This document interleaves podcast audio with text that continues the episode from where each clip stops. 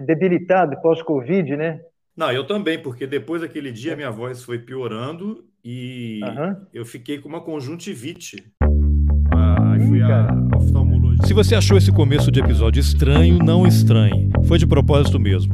Depois das duas horas e meia da primeira parte da entrevista que eu fiz com o Rick Goodwin, em que ele falou da forma caótica que eles faziam as antológicas entrevistas do Pasquim, acho que eu acabei entrando no clima e comecei a misturar assuntos nada a ver com a pauta. Mas, assim como no Pasquim, e longe de mim querer qualquer forma de comparação, no final você vai perceber que a conversa vai fazer todo sentido. Se você não escutou a primeira parte da entrevista, eu sugiro que você pare agora e ouça. Se não quiser, não tem problema, mas eu acho que vai ser mais interessante. Nessa segunda parte, o Rick testemunha e um dos protagonistas da história do Pasquim, semanário que revolucionou a imprensa brasileira nas décadas de 60 e 70 do século passado, traça um perfil dos principais jornalistas que transformaram o Pasquim numa referência. Eu sou Carlos Alberto Júnior e esse é o Roteiristas. Vamos nessa. Que é o mesmo vírus da gripe, que como você está com a imunidade baixa, né? O organismo humano tem, tem essas coisas todas, né? Então, baixou a imunidade, o vírus oportunista, né? É um vírus bolsonarista, né? Ele se, ele se, ele se aproveita das, de algumas fraquezas e destrói o seu hospedeiro. Ele né? quer destruir. Quer, quer destruir. Uhum. É, eu entrevistei há pouco tempo, é até um, morei no Rio de Janeiro, Michel German, que é um professor da UFRJ, historiador judeu, e aí fiz uma entrevista com ele com Adilson Paes de Souza, que é um coronel da Polícia uhum. Militar de São Paulo aposentado, Sim. que uhum. se tornou um acadêmico, né? Fez terminou o doutorado e é um pesquisador da violência urbana. E o Michel falou uma coisa muito interessante. O Bolsonaro, a elite, né, a burguesia brasileira escolheu eleger como presidente um contador de corpos. Que o Bolsonaro ele é um contador de corpos, que à noite o Bolsonaro não sonha em ser o Silvio Frota, o Bolsonaro sonha em ser Ustra. Ele não tem ambições de ser o, o, o, Frota, né? que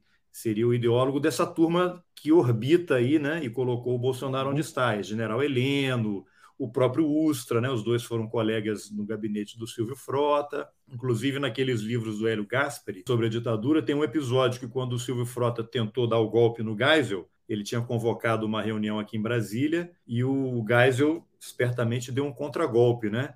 O Ustra estava lá no aeroporto esperando os generais do alto comando para levar aqui para o Forte Apache, como eles chamam, né, que é o comando do Exército, para uma reunião que era para dar o golpe no Geisel. E o Geisel espertamente botou alguém lá no dentro do aeroporto. Então, quando os caras desciam do avião, já eram desviados para o palácio, não sei se do Alvorada ou do Planalto, para se reunir com o Geisel. Quer dizer, antes de chegarem ao Ustra. Né? Então, o Ustra e o Heleno Ustra, que era chefe do gabinete, ou estava lotado do gabinete, não sei o cargo, do Frota, olha só, depois de ter chefiado o DOI-COD em São Paulo. Isso não é pouca coisa. Como é que você escolhe alguém para o seu gabinete, alguém que chefiou o DOI-COD, e que das mais de 800 uhum. e tantas acusações de tortura, mais de 400 são tortura, desaparecimentos e mortes aconteceram na gestão do Ustra lá no DOI-COD. E até o Michel complementou. O Ustra foi escolhido não apesar disso, mas por causa disso. Esse é o pessoal com quem a gente está lidando, né? Isso não é do é. Pasquim, mas, mas é Pasquim, né? Mas eu acho que eu vou deixar isso na conversa, porque é, é interessante. É, deixa sim, porque é, não é nem esse pessoal, Carlos Alberto, é a versão piorada desse pessoal. É a versão, como você diz, o Bolsonaro, ele não é, tem... Ele queria nem... ser o Ustra, ele não tem competência para ser o Ustra. Nem para ser o Silvio Frota ele não tem competência, né? E eu diria, talvez até, felizmente, né, para o Brasil, é, é, ele não tem competência nem para ser um Ustra. Eles não, é um sonho arremedo, dele, é um né? sonho né? que jamais será realizado, né? É, então você pega essa, essa, esse politburo militar, né, que é Heleno, Braga Neto, esse pessoal, eles são uma versão uh, mais decrépita da linha dura militar da ditadura, né, através dos anos. Então eles, eles almejam ser aquilo mas não conseguem chegar lá. Felizmente, é. porque... Tem uma coisa relacionada com aquela história. Não do... durarão 21 anos. Não. É, mas isso me remete àquela história do tradicionalismo, que não tem nada a ver com a TFP. Uhum. Tradicionalismo é aquela coisa do René Guénon, sim, sim, é, do sim. Dugin, aquela coisa lá, né?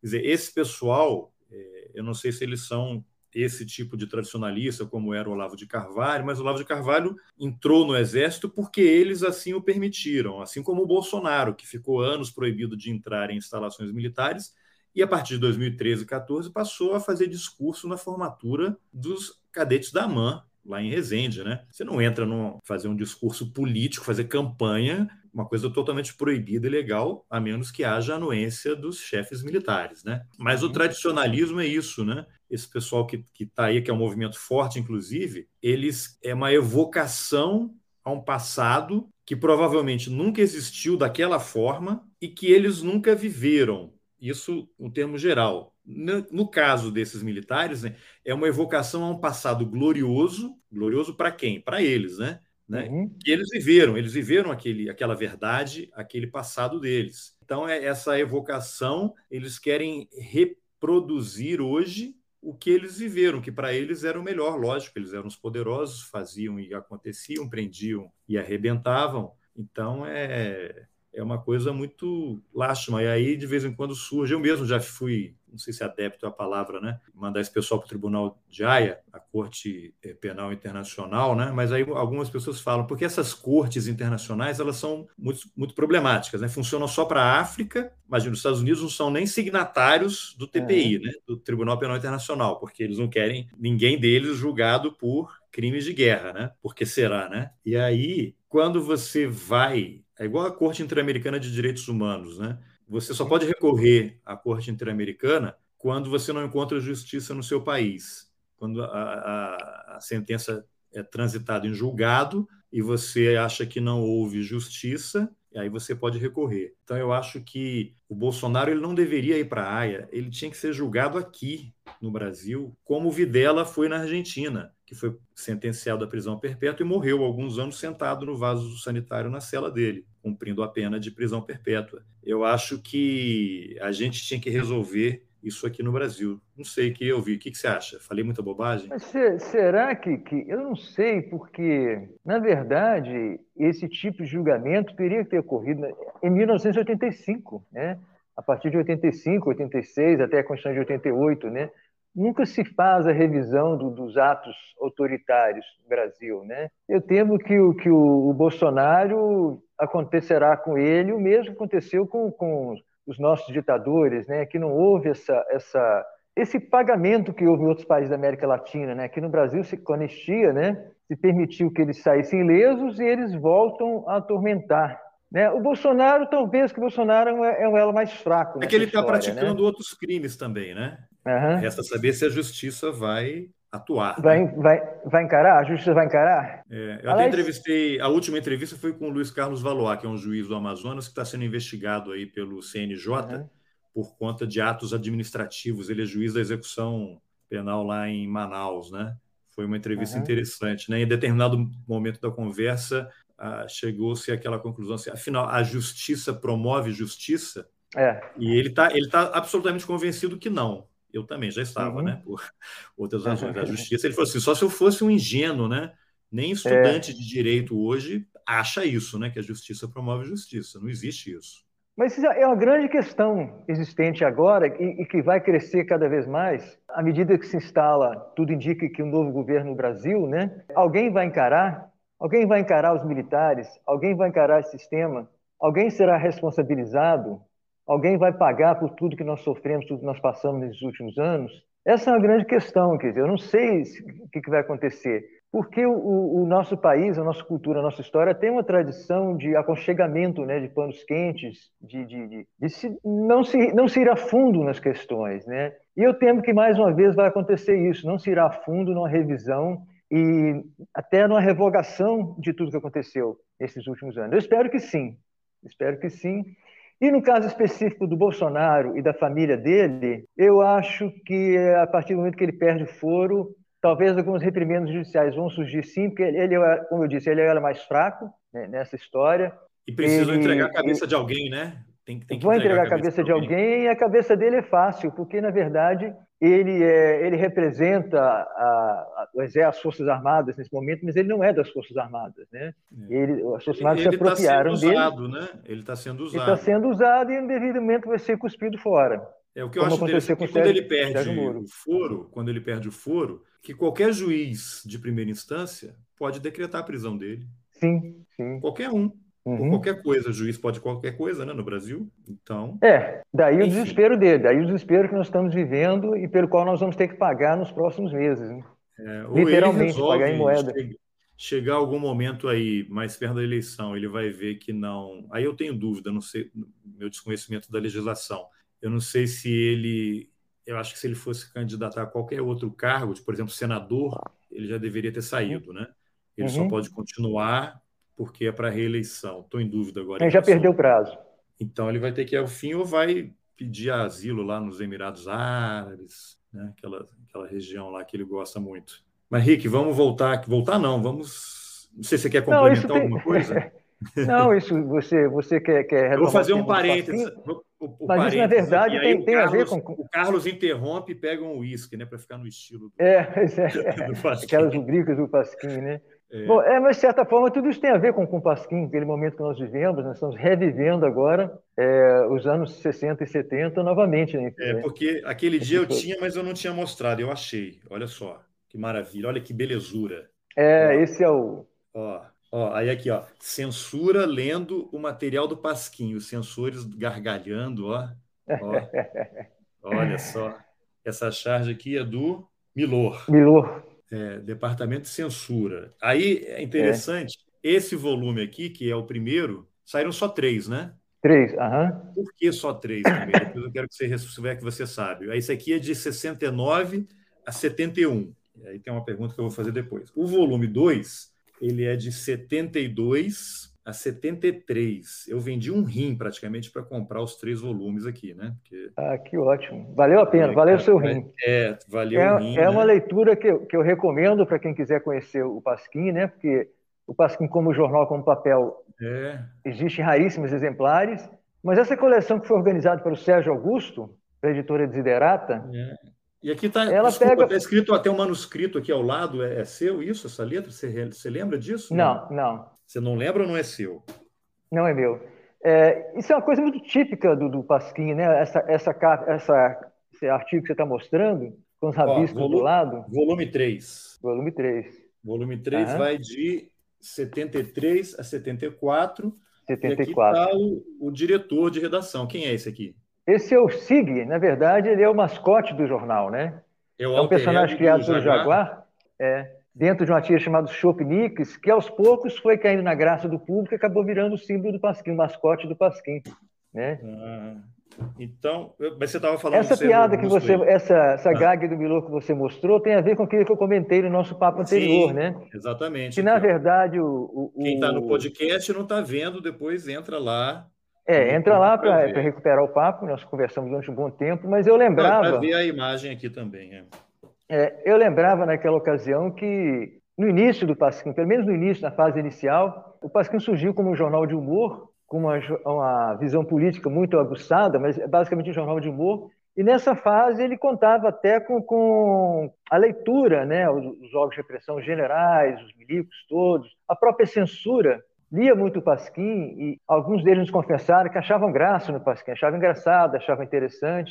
E isso permitia até que o Pasquim sobrevivesse durante um bom período, até que eles começaram a perceber que o que havia por trás das piadas, né? A própria uhum. censura ao Pasquim, ah, embora toda censura é violenta, ah, ela era de certa forma mais branda do que outros veículos dentro da situação do Pasquim, devido a essa coisa política. Eles não davam muita importância. Eles achavam que era um jornalzinho de humor que, que não ia ter muita penetração e os censores do Pasquim eram mais benevolentes eram pessoas interessantes. A censura do Pasquim tem histórias engraçadas, Carlos Alberto, que, que eu sei que não é, talvez nem seja o tema da nossa conversa, mas não, vale a pena recordar. Não, não, mas eu vou, antes de você contar, eu tenho um episódio é. com um censor. Imagina, Sim. em 1999 ou 2000, Agora eu não me uhum. lembro. Eu fui da primeira equipe da revista Época, que agora só existe, acho que virtualmente, talvez desapareça, mas as organizações Globo mantêm o Como era boa a né? época? Era muito boa, Carlos Alberto. Eu adorava é. a revista Época. A pena é. a, a, o Globo ter. É, Bom, eu fui da primeira equipe lá, né, 98, uhum. aqui na sucursal uhum. de Brasília. E aí, em determinado momento, chegou uma notícia lá, fui fazer uma matéria. Era até o Maurício Sticer, que é hoje colunista de TV do UOL, né, que era o editor uhum. de cultura da revista. Ele ficava em São Paulo, eu estava aqui. Brasília, sucursal, você cobre de tudo, né? Tem pouca gente, aquela confusão toda. E aí eu fui fazer uma matéria porque ainda existia, olha só, hein, a carreira de censor. Era uma carreira. E aí em 99? Eles... Sim, e aí tinha um projeto de lei no Congresso, porque a censura ela estava vinculada lá ao SNI, Polícia Federal, na verdade, Polícia Federal, né? Ministério da Justiça era que fazia a censura. Então, eles estavam ali meio numa uma zona cinzenta por questões burocráticas de salário, reivindicação. Eles não eram uma carreira que, imagina, qual a tua carreira? Censor. Né? É, e aí tinha uma, uma associação dos censores, que estavam no guarda-chuva do Ministério da Justiça, e tinha um que estava lutando lá por um projeto de lei para que eles fossem incorporados à Polícia Federal como delegados. Que veja só, você tem na Polícia Federal a carreira de delegado, que é um cara com curso superior, e agente, que eu acho que não sei se tem curso superior ou, ou ensino médio, mas que é o investigador, né? Ele tem status diferente do, do delegado, né? Que é a, a, elite da tropa, né? O cara que vai na Lava Jato, aquelas coisas que a gente vê, né? E aí eles estavam no lobby lá no Congresso para que a carreira de censor fosse equiparada, absorvida como na Polícia Federal, Lógico que eles queriam sempre os maiores, né? os cargos mais elevados. E aí eu entrevistei a presidente da Associação dos Censores. Aí ela falou como é que era o trabalho dela e tal. Fiz a matéria, a matéria sobre a reivindicação, né, o projeto de lei que estava para ser aprovado. Eu falei, ah, então tá bom, muito obrigado. Aí no final da, da entrevista, sabe o que ela fala antes de eu desligar? Ela fala assim: ah, mas você vai me deixar ler antes, né? Eu falei, não. e coloquei na matéria isso, né? Quer dizer, como ficou em 99, ela queria ler a matéria antes de ser publicada. Associação dos Isso dava um bom cartoon, hein? Associação dos Sensores, né? É, era esse que pessoal sensor... aqui, ó. Aqui, ó. Aí eles aqui, ó. É. É, né? coitado. Agora, você, tava, você ia falar do Sérgio... Isso do é um Sérgio... anacronismo, né? O que, o que, que os sensores censuravam em 99, né? É, não, realmente. é um resquício, né? Aquilo ficou. Uhum. Não, porque existe o a Departamento de Sim, existe o Ministério da Justiça de idade, faixa Sim. etária, né? Aquelas coisas. Né? Faixa indicativa, né? Tudo isso. É, existe, eles deviam estar enquadrados naquilo ali e tal, né? Uhum. Mas, mas você fica mas imaginando, Carlos Alberto, a, a, as reuniões, o chá das cinco, no chá de final da tarde, ou a mesa de bar da Associação de Censores, né? Eles reunidos lá e falando, ah, bons tempos eram aqueles, né? Puxa, que saudade eu tenho. Você está falando que é o Merval, Sardenberg, reunido? Não, desculpa. Não, não Associação não, dos Censores. Imagina o chá das cinco da, da, Globo, né? O pessoal, vamos, o que, que a gente vai falar? Igual esse fim de semana teve a eleição do Petro lá na Colômbia. Uhum. Eu até postei aí, as matérias eram assim: primeiro presidente de esquerda, ex-guerrilheiro, tarará, tarará. Uhum. Aí o outro assim, é, ex-guerrilheiro contra empresário a disputa entre o ex-guerrilheiro, é, ex-guerrilheiro de esquerda e o empresário apoiado pela direita. Você vê como é, não é de direita, é apoiado pela direita, né? É.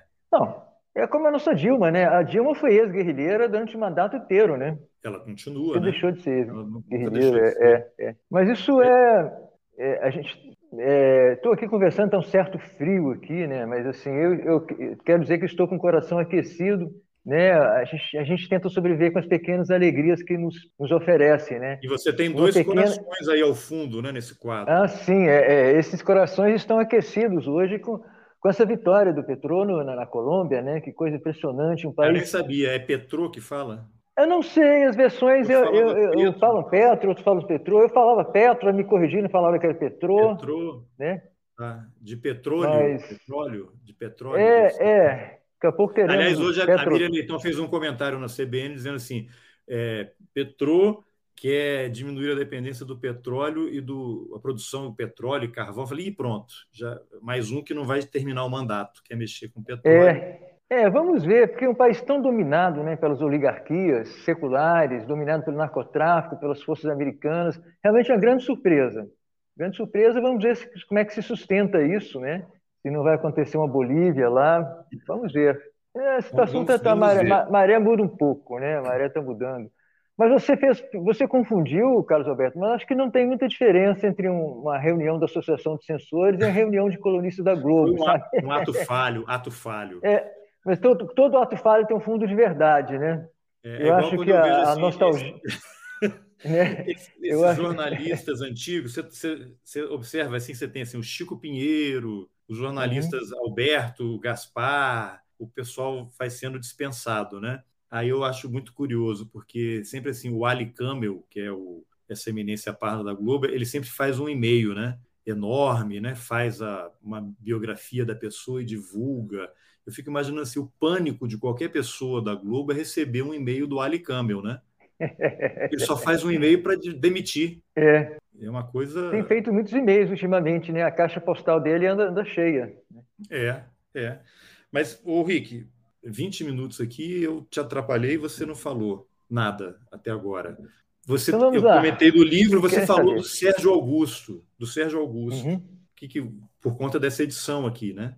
Das, das, uhum. Dos três volumes. Por que, que não teve pois mais, é. né? Você é, conhece, você tem contato com ele, tudo isso? Tenho, tenho, tenho bastante contato. Eu colaborei na, na, na, nesse projeto, né? Esse é um projeto muito bacana da Desiderata, foi uma editora que surgiu nos anos 90, com interesse muito grande pela área dos quadrinhos, a área do desenho de humor. E eles, inclusive, toparam, então, esse projeto do, do Sérgio Augusto de prosseguir. Na verdade, era um projeto de 10 volumes, que cobriria de 69 até os anos 80 muito trabalhoso, né? Como você vê, cada volume muito rico, né? Tem bastante Sim. coisa. Mas como tudo acontece nos projetos no Brasil, ele chegou até o terceiro volume, a editora acabou fechando as portas, né? E o projeto não, não continuou, não teve continuidade. Que é um projeto caro, Mas, né? Um é caro, isso que eu falei, é muito barato. caro, muito volumoso, porque você tem a própria confecção gráfica, né, do, do, projeto, e você tem uma infinidade de direitos autorais e direitos de imagem que você paga à medida que você vai reproduzindo aquilo que era o Pasquim daquela época. E a editora fechou basicamente, mas a gente tem esperança de Ou seja, dia... o projeto, o, o Pasquim manteve a tradição de quebrar todo mundo que se sim, sim. com ela. o Pasquim quebrou a editora. Não, não foi, não foi o Pasquim, contribuiu, foi, o mercado. Mas contribuiu. O Pasquim afundou, afundou, várias coisas, inclusive esse projeto do, do livro. Mas os três volumes vale a pena. Recomendo a leitura, porque é muito rica, muito interessante. Não, é uma viagem no tempo. Só né? no sebo, né? Quem quiser comprar tem que vender um rim agora, né? Só em sebo. É, é com você, vender o rim. Agora, uma, coisa que eu achei curioso, não sei se você pode comentar, aqui na, na orelha, é o Mar, do volume 1 é o Marcelo Madureira. Você conhece o Marcelo? Trabalhou Sim, conheço. Ele? Trabalhei com eles no Cacete Planeta. eu estou em dúvida, que eram tantos. O Marcelo Madureira é aquele que virou bolsonarista? Impressionante, né? É mais um dos que, né? Ele Vários virou bolsonarista? Totalmente. Como é possível? É, eu não sei, Carlos Alberto. Eu não sei se essas pessoas. A gente estava conversando sobre o Gabeira na outra. Puta, na outra aliás, do alguém papo, escreveu né? aqui um comentário na, no, no vídeo que está no YouTube. Dizer uhum. que o Gabeira é bolsonarista é um erro crasso. O cara mandou essa lá nos comentários. Uhum. Não, ele não é bolsonarista, mas ele, ele é, não é mais o, o, o, Gabeira que era naquela época. Talvez fosse, mas não expressava é, isso. Porque né? acho que eu falei num tom de acusação, né, que o, Bolson, o Gabeira é bolsonarista. É, é, é, que eu não sei se as pessoas se foram transformando através do tempo, né, como o nosso país se transformou, ou eu não sei se essas pessoas e o país já tinham essa semente dentro delas, perdida em algum lugar, e que não tinha geminado ainda porque não tinha sido irrigado, não, não sofria irrigação, propício, não tinha sido né? cultivado, não tinha ambiente propício, né? Então, eu não sei se essas pessoas, no fundo, no fundo, eram de direita, mas, assim, a gente vê com tristeza vários humoristas, inclusive, né? Você vê, por exemplo, roqueiros, né? Como, como Lobão, como Roger, que são figuras é, representam, representam bem isso, que o rock é uma coisa ideologicamente nasceu para ser revolucionário, né? O humor que né? nasceu para ser contestador, para ser uma coisa contestatória, sempre aí governo foi contra, e você vê essas pessoas, né, através do tempo, foram se transformando, né? E hoje adotam e essas o Roger tem a música, né? A gente não sabemos escolher presidente. É, pois é. é inútil, né? inútil. E eram contestadores e hoje se mudaram, trocaram de lugar. É um, é um fenômeno interessante isso. É, agora, a gente falou no Gabeira, eu lembrei da prima dele, a Leda Nagli. A Leda uhum. já foi entrevistada no Pasquim? Não, você lembra não? Não, não. Fez a Leda bem. não chegou a ser entrevistada pelo Pasquim. Fareja, farejava, né? Quem é que poderia é, é. entrar ou não. Mas, assim, a Leda Nagli, que eu cresci assistindo a Leda Nagli, né? Aquelas uhum. entrevistas uhum. de sábado, né? Encontro você na segunda com certeza, né? Um bordão uhum. dela, apresentou sem censura tantos anos. E semana passada recebeu o Bolsonaro. Eu, eu tenho uma, uma visão seguinte: é muito bom estar fora de redação, que você pode ditar regra, né? Sem nenhum problema, né? Uhum. Não estar sujeito à, à, pressão dos chefes ali. A família Bolsonaro, na minha opinião, só deveria frequentar as páginas, como a gente dizia, na editoria de polícia. Não tem é sentido, não tem sentido o, SBT dar uma entrevista com o Flávio Bolsonaro para ele ameaçar o Supremo. Quer dizer, não tem sentido, faz todo sentido, né? Tem uma, tem uma razão, né? Aí a Lida Nagli entrevista o Bolsonaro semana passada, prestes a sair informação do que aconteceu com o Bruno Pereira e com o Dom Phillips, e ele vai e fala: não, no Rio, né, pode ter caído no Rio, tem peixe, não sei se tem piranha. E os jornais reproduzindo aquilo não sobrou nada. Quer dizer, uma insensibilidade, aí volta aquilo, não sei se eu tinha comentado com você, o setorista de Twitter, né? O cara é. pega uma frase do cara sem nenhum filtro. Agora, como é que você lida com uma matéria sobre isso, com essa fala do presidente? Você não pode transcrever simplesmente, você tem que achar uma forma, e aí é aquilo, né? Você tem que parar cinco minutos para pensar como é que a gente vai dar essa informação que o presidente está fazendo um escárnio com uma tragédia que foi provocada pela política dele, né? É muito triste. É, eu não sei, é aquilo que eu falei, eu não, não sei como, como que as pessoas se transformaram, como é que o país se transformou, como é que nós chegamos a esse ponto, né? Agora, o pessoal do Pasquim, né, felizmente, alguns se aburguesaram, mas nós não temos ninguém de direita, felizmente. Acho que do pessoal do Pasquim todo mundo sobreviveu bem. É, né? Isso que sim. É. É, outra, outra, outra coisa que eu tinha uma entrevista clássica que eu ia falar, esqueci. Você conhece o, James Green, que é um conterrâneo seu? Sim, um cara de, nome, né? de direitos humanos. Ele está no Brasil, inclusive, né? Ele fala português melhor que eu, né? Ó, ele está lançando aqui a terceira edição desse livro, Além do Carnaval. Eu já fiz uma entrevista com ele. Ele tem um livro anterior que está em. Não sei se é anterior, né? A esse, mas que eu tenho só no, no e-book, que é sobre os movimentos e as pessoas nos Estados Unidos que lutaram contra o apoio americano às ditaduras, né, os golpes de Estado. Então, ele faz um resgate de todo mundo que lutou.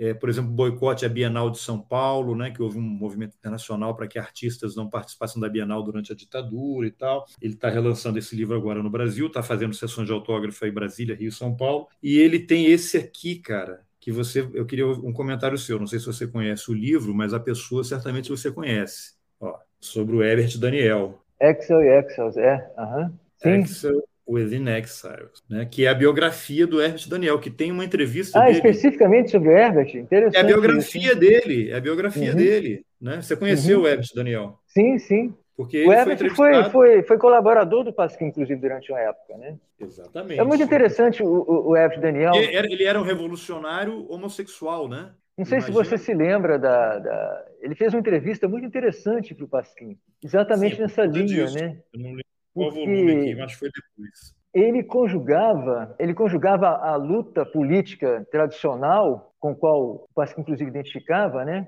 É, conjugava ao mesmo tempo com a luta, uma luta que nascia naquele momento no Brasil, que não existia de certa forma organizada, né?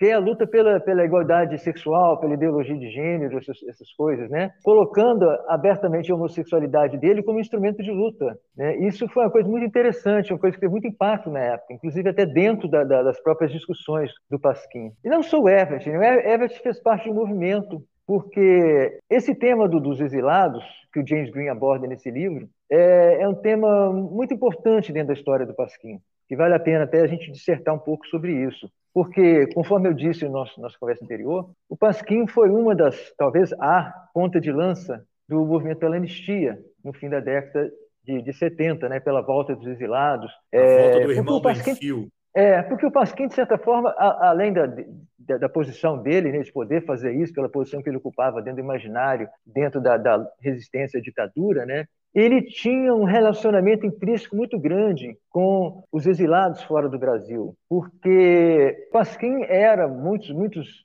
dos retornados comentavam isso quando chegavam aqui, a leitura predileta para acompanhar o que acontecia no Brasil era o Pasquim, além, claro, dos, dos jornais políticos, mas a, a predileta porque ela supria não só informações políticas, mas, de certa forma, ela, a, a saudade que eles sentiam das coisas brasileiras, da cultura, da comida, das movimentações aqui, eram abordados pelo Pasquim além da política. Então, era um jornal muito lido, que tinha muito contato com os exilados no exterior. Isso é, era, era, um ponto, né? A gente tinha muito, trocava muito correspondência e existia até um relacionamento mais concreto, porque nós tínhamos no Pasquim uma secretária que mais secretária, a gente fala mãe do Pasquim, era uma pessoa importantíssima na redação, resolvia os problemas todos, que se chama, chamava Nelma, Nelma Quadros, a Nelma do Pasquim. Ah, então essa a era a secretária da redação, não a secretária de redação. É, é a secretária da redação. Confu... Que tinha dado é, essa é secretária, lá, né? secretária mesmo. É, secretária faz tudo, a mãe de fé, cuidava dos problemas do, do, do Pasquim, cuidava dos, dos pasquineiros, né, dos seus problemas de, de ego, de porres, problemas amorosos, ela resolvia tudo. Né?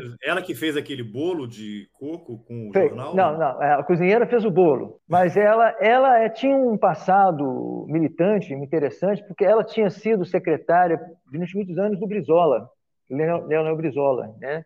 Ah, é? O Brizola, é... vamos retomar, vamos retomar, que foi a Yoko Ono do Pasquim, né? É, sim, sim, mas antes disso, né, na, na época da campanha da legalidade, ela tinha um, um, uma militância política anterior muito grande ela tinha muitos contatos. Né? E a Nelma organizou, uh, uh, o Pasquim tinha uma organização clandestina é, liderada pela Nelma, que a Nelma que cuidava disso. Pera, ela tinha uma, tinha uma rede. organização clandestina? É, a Nelma, ela, ela chefiava, como ela tinha esses contatos, ela chefiava uma rede mundial de mandar coisas do Brasil para os exilados. Por exemplo. Então, fulano de tal estava lá na, na, na, na Argélia, né? Estava na Argélia. Mandando dinheiro do, do, cofre do Ademar ali e tal. É, então, ela, então ela mandava, por exemplo, pro, pro, mandava para o Prestes, mandava para o Arraiz, é, um feijãozinho, uma feijoada, guaraná, coisas brasileiras, né? Farinha. Ela, é, farinha, né? Ela tinha uma rede de mandar coisas brasileiras para fora do país, então, através disso, é, ela tinha um contato, sub, contato subterrânea mesmo, né? Subterrânea. Era subterrânea, era proibido, né? Era proibido, era uma coisa clandestina, né? Que a repressão, felizmente, nunca descobriu, nunca chegou até ela. Então, é, através de, de, desse contato da Nelma, através da popularidade que o Pasquim tinha, ele tinha uma relação de afeto muito grande com, com os exilados. Então, a partir de um determinado momento político, né, o Pasquim começou a dedicar, a Pasquim toda semana fazia uma entrevista, só para quem não sabia, quem não sabe, o Pasquim toda semana fazia entrevista com a personalidade, era o carro-chefe, a coisa mais importante do jornal. E a partir de um determinado momento, o Pasquim começou um projeto de mapear e entrevistar todos os exilados no exterior, não só nomes importantes, como até nomes desconhecidos, né? os peões da, da, da resistência, peões das organizações militares, né? em quem ela tinha contato. Então, ela começou a promover essa série de entrevistas com exilados ainda no exterior. Eu mencionei a entrevista do Gabeira, que foi uma longa entrevista, que foi, surgiu por acaso. O Ziral estava andando na rua de Paris, encontrou com o Gabeira, eles tinham sido colegas no Jornal do Brasil, ele então fez a entrevista com o Gabeira. Mas vários outros, né? não só equipes do Pasquim no exterior, mas pessoas, grupos de exilados que faziam entrevista e mandavam para a gente. A partir do momento que ocorreu a anistia, e os exilados começaram a voltar, poder voltar para o Brasil, começou-se uma nova série de entrevistas, que eram com cada exilado que retornava, cada que fosse possível, o Pasquim fazia uma entrevista com eles. E o Pasquim não só fazia, o Pasquim organizava também, junto com, com os grupos ligados à anistia, cada vez que uma pessoa chegava no aeroporto, né, tinha uma festa, as pessoas faziam festa, iam lá receber, o pessoal do Passinho ia lá receber também. Começou-se a fazer, então, uma série de entrevistas com os retornados. E dentro desses retornados que vinham ao Brasil, tinha os grandes nomes da, da luta política nos anos 60, mas também começou, começaram a ter muita repercussão as entrevistas que o Pasquim ia fazendo com uma geração mais nova de militantes que estavam exilados no exterior, que estavam retornando ao Brasil. E o que, que, era interessante sobre essa nova geração e por que, que o conteúdo das entrevistas deles causaram tanto impacto era que, por uma questão de, de idade, por ter crescido uma militância diferente também, e pelo contato que eles foram tendo no exterior com outros grupos, outras formas de militância, né? É porque na Europa naquela época é, havia um movimento muito forte do, do, Partido Verde, havia um movimento de esquerda muito preocupado com o meio ambiente, as questões sexuais surgiam com força, a questão do homossexualismo, né, a questão da, da igualdade da mulher, o próprio feminismo. Então, havia na Europa principalmente, certo, em outros países também, havia uma. É, é difícil rotular isso. Eu vou colocar um rótulo, mas ele não é muito apropriado. Uma nova esquerda, vamos dizer assim. Uma esquerda mais, mais arejada, uma esquerda preocupada com outros temas. E alguns militantes brasileiros foram tomando contato com, com essa, com esse, esse novo grupo, e ao voltar para o Brasil trouxeram isso com eles. E em, em, suas entrevistas ao Pasquim, é onde eles primeiro, como eles voltavam, eles não tinham ainda espaço, o primeiro espaço que eles foram tendo foram essas entrevistas com o Pasquim, eles já foram colocando, então, essas novas posturas, isso começou a ter um grande impacto sobre o pensamento da esquerda no Brasil e sobre o próprio Pasquim, que também, é, através do contato com as pessoas, foi, foi se transformando.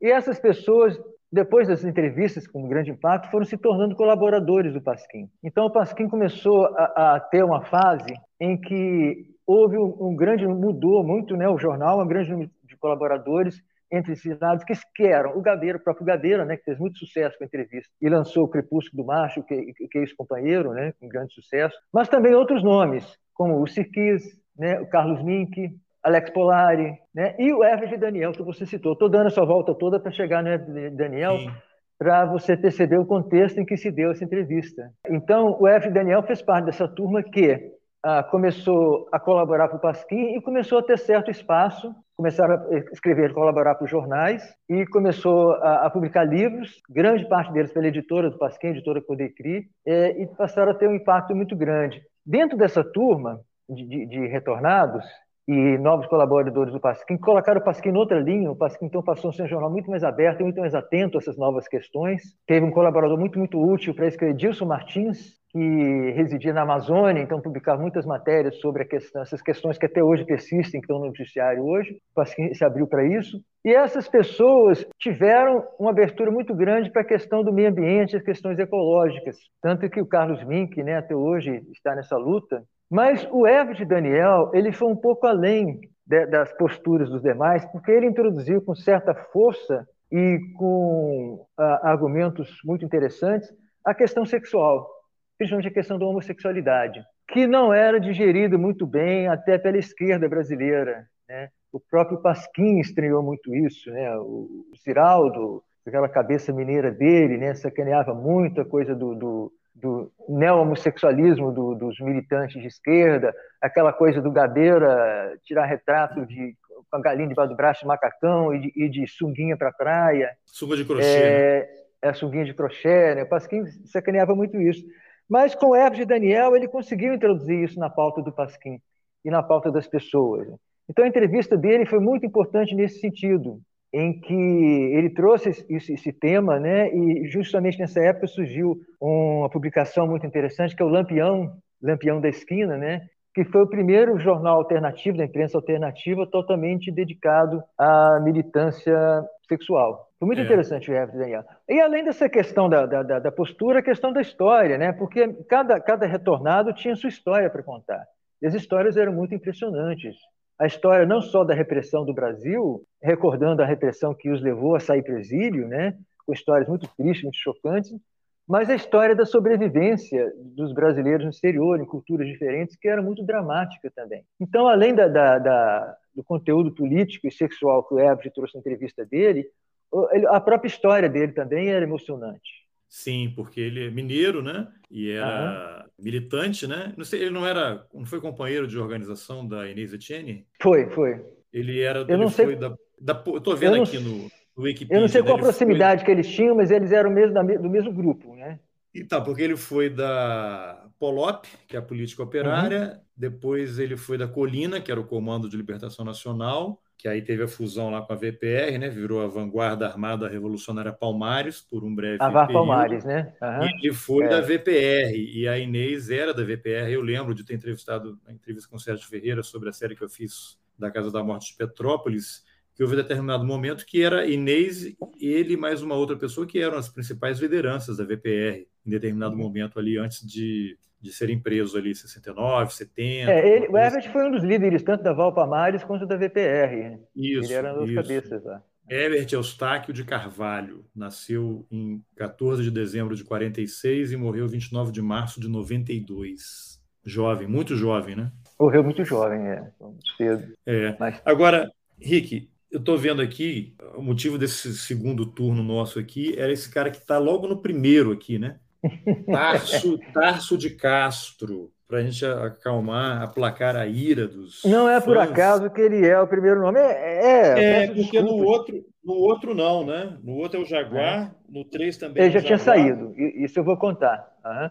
É, eu peço desculpas aos, aos admiradores do Tarso, mas o, o Pasquim realmente é, é um assunto tão vasto. Nós conversamos duas horas e meia, né? E mas não falamos né? de várias várias pessoas importantes do jornal, como o Tasso, o próprio dona, Sérgio Augusto, a dona Nelma, mencionamos a hoje. Dona Nelma, a Dona Nelma, né? Ela, ela não é viva mais, né? Ivan Lessa, Paulo Francis. Dona, dona, Nelma não é mais viva. A Dona Nelma, infelizmente, não. Uma coisa muito triste. É... Militou, militou, poderia ter sido preso, poderia sido morto pela ditadura, acabou morrendo no motivo besta. Ela foi, foi subir num ônibus, é, enganchou a perna numa ponta enferrujada, pegou tétano e morreu no dia seguinte. É uma coisa muito Nossa. triste. É uma coisa besta, uma coisa besta mesmo é a Nelma se foi. Mas a Nelma realmente ela era ela que mantinha aquela coisa coesa, porque ela, com o jeitinho dela, ia aplacando os egos e as dissensões dentro do Pasquim. E por falar em dissensões, você pensa logo no Tarso de Castro. Quando é, você pensa em briga de egos, você pensa logo no Tarso de Castro, né? Ah, é? Que não foi mencionado. Porque é, a passagem do, do Pasquim é essa. Você vê, por exemplo, ele é a figura de Pro no volume 1 e não está mais no volume 2. Então a passagem dele pelo Pasquim foi rápido, fulgurante e essencial. Se não fosse assim, não seria o Tarso de Castro, que é uma pessoa realmente muito intensa, muito forte, muito radical. Eu, eu mencionei na, na anterior, e, e é uma verdade, que entre todas as pessoas do Pasquim, é, o Pasquim é o Jaguar, e o Jaguar é o Pasquim. Quem mais representa o espírito do Pasquim, quem mais deu a cara ao jornal durante a, sua longevidade foi o Jaguar, tanto que o Jaguar foi o único que permaneceu até o final do, do, do jornal. O Jaguar com aquele senso de humor radical, apolítico, uma coisa mais, mais para porra louquice, né? Ele deu é, muito a cara do jornal né? nessa, nessa coisa Inclusive, ele, ele é o nome que está aqui, né? Como organizador. É. É. Aí, ele organizou junto com o Sérgio Augusto, né? O Sérgio Augusto foi editor, mas o Jaguar é uma assessoria muito valiosa. Porque... Até no pós-Pasquim, né? Na era da pós-verdade. Quem conhece a história do Pasquim é o Jaguar, que o Jaguar esteve lá durante todo, todos os anos. Ele esteve lá no início, esteve na fundação. Mas quem é um nome super importante, e eu diria até quem deu a cara do Pasquim no início, quem fez, deu a cara, quem fez o Pasquim ser o Pasquim quando o jornal foi lançado, foi essa pessoa chamada Tarso de Castro. O Tasso, ele já vinha, ele tinha uma experiência jornalística muito grande, o gaúcho, né, o gaúcho Tasso de Castro, ele tinha uma, uma experiência jornalística, coisa que poucos fundadores do, do, jornal tinham. Eram bons escritores, bons humoristas, bons colunistas, mas não tinha aquela, aquela coisa de redação né, que, que o Tarso tinha. Né? O Tarso, então, ele participou do, do Pasquim desde o início e ele tinha um, um interesse muito grande por o, o temas comportamentais, temas de comportamento, né? Então, uh, ele foi mais ou menos, enquanto o, Jaguar era editor de humor, outros que davam da política, o Tassi era mais ou menos editor de comportamento do Pasquim. Ele que trazia os temas que estavam na moda, os temas que estourar, ele lançava os modismos, ele sabia o que estava acontecendo, o que iria acontecer na cultura brasileira, e ele incorporou isso no Pasquim é, de tal maneira que o Pasquim passou a ser, e isso é um dos segredos do seu sucesso, ele passou a ser um ditador de um, um, ditador não, ditador um termo ruim, passou a ditar modas, é. né? passou a lançar comportamento. E um grande responsável por isso foi o Tarso de Castro, que era uma pessoa muito antenada, né? E as pessoas que ele trouxe para o jornal, ele trouxe a Marta Alencar, também é, militante política na época, né? Eu contei a história dela na, na versão anterior, ouçam o podcast. Ele trouxe a Marta Alencar, que é uma pessoa que, que segurava, era secretária de redação, que realmente fazia o barco andar, fazia o fechamento do jornal no meio daquela porra louquice. E ele trouxe também uma figura muito interessante que é o Luiz Carlos Maciel, com sua coluna underground, que era uma coisa completamente diferente do que se fazia na época do jornalismo brasileiro, uma coisa muito antenada com a, a, o novo que estava acontecendo na contracultura americana, que não tinha nenhum espaço na imprensa brasileira, e o Maciel, com sua coluna underground, passou a veicular temas, e assuntos e fatos de grande interesse com a faixa mais nova do público, e que ajudou o Pasquim também a ser sucesso entre a chamada garotada da época, coisa do, dos hippies, da contracultura, coisa do rock, dos meios alternativos de vida, o, o zen budismo, os temas do Maciel. Então, tudo isso se, se acredita ao Tarso de Castro, que realmente... E ele, assim, essa coisa da, da do jornal, porque o Pasquim, quando surgiu, Na verdade, o Pasquim, como tudo no Pasquim, é, não foi um projeto pensado. Contei para vocês como as entrevistas adquiriram aquele tom revolucionário totalmente por acaso. Várias coisas no Pasquim surgiram por acaso. O Pasquim, quando foi pensado, ele seria inicialmente um jornal de bairro. Ele foi pensado para ser um jornal de Ipanema. Nunca foi pensado para ser um jornal nacional, ou um grande jornal de humor, um grande revista humor. Ele seria um jornal mais ou menos para circular em Ipanema, entre os amigos, aqui no Rio de Janeiro. É aquela coisa, o que aconteceu? O jornal de bairro, é aquela coisa de você quer falar de uma nação, você fala de uma aldeia. Ao falar de Ipanema, ele se transformou num jornal nacional, porque Ipanema, naquela época, era um lugar efervescente, onde as coisas aconteciam, no Rio de Janeiro, e existia uma certa mítica em torno de, de Ipanema, dos intelectuais que habitavam aquele pedaço, dos bares, e uma mítica que o Pasquim incorporou e, de certa forma, ajudou a expandir essa mítica de Ipanema como um lugar assim onde tudo acontecia, onde os melhores pensadores se reuniam para beber e encher a cara. Além de ser um jornal de bairro, quando se percebeu que seria um jornal nacional, ele também foi pensado para ser um jornal de comportamental, não era um jornal político, não era um jornal para fazer militância nem para fazer oposição à ditadura. Ele, ele foi pensado viabilizado para ser um jornal comportamental, para falar de cultura, falar de comportamento, falar o que estava acontecendo na, em Ipanema. E a militância que ele tinha era a militância contra os costumes. Ele veio para bagunçar o coreto do conservadorismo brasileiro, que era muito rígido naquela época. E essa coisa de, de bagunçar o coreto dos costumes é a cara do Tarso de Castro. Tarso de Castro veio para isso e ele trouxe esse componente para o jornal. A coisa satírica muito forte, a coisa de, de gozação, a coisa de desmoralizar os poderosos, os ricos, a high society, que ele frequentava, inclusive, né? isso é o Tarso de Castro. Então, ele tem um papel muito importante que, que dentro da construção do Pasquim e dentro da criação da personalidade do que seria o Pasquim, da transformação do Pasquim no jornalzinho de bairro, no jornal nacional, que seria um jornal de comportamento. O Pasquim foi se politizando a, a, como uma necessidade. À medida que a repressão aumentava sobre o país e sobre o jornal também, é, ele começou a sentir necessidade de, de falar. Não dá para a gente ficar calado, não dá para a gente ficar falando de, de da high society ou, ou falando a respeito de, dos tabus sexuais, de quebrar isso, quebrar aquilo, e não falar do lado político. Ele foi aos poucos se politizando até que, meados dos anos 70 em diante, ele se transformou realmente em um jornal bastante político e um dos talvez é o principal órgão né, de resistência à ditadura. Então tem essa cara do Tarso de Castro. Mas a história do Tarso, eu digo que foi intensa nesse sentido que, eu estou falando, mas também foi rápida e fugaz pela própria personalidade do, do Tarso.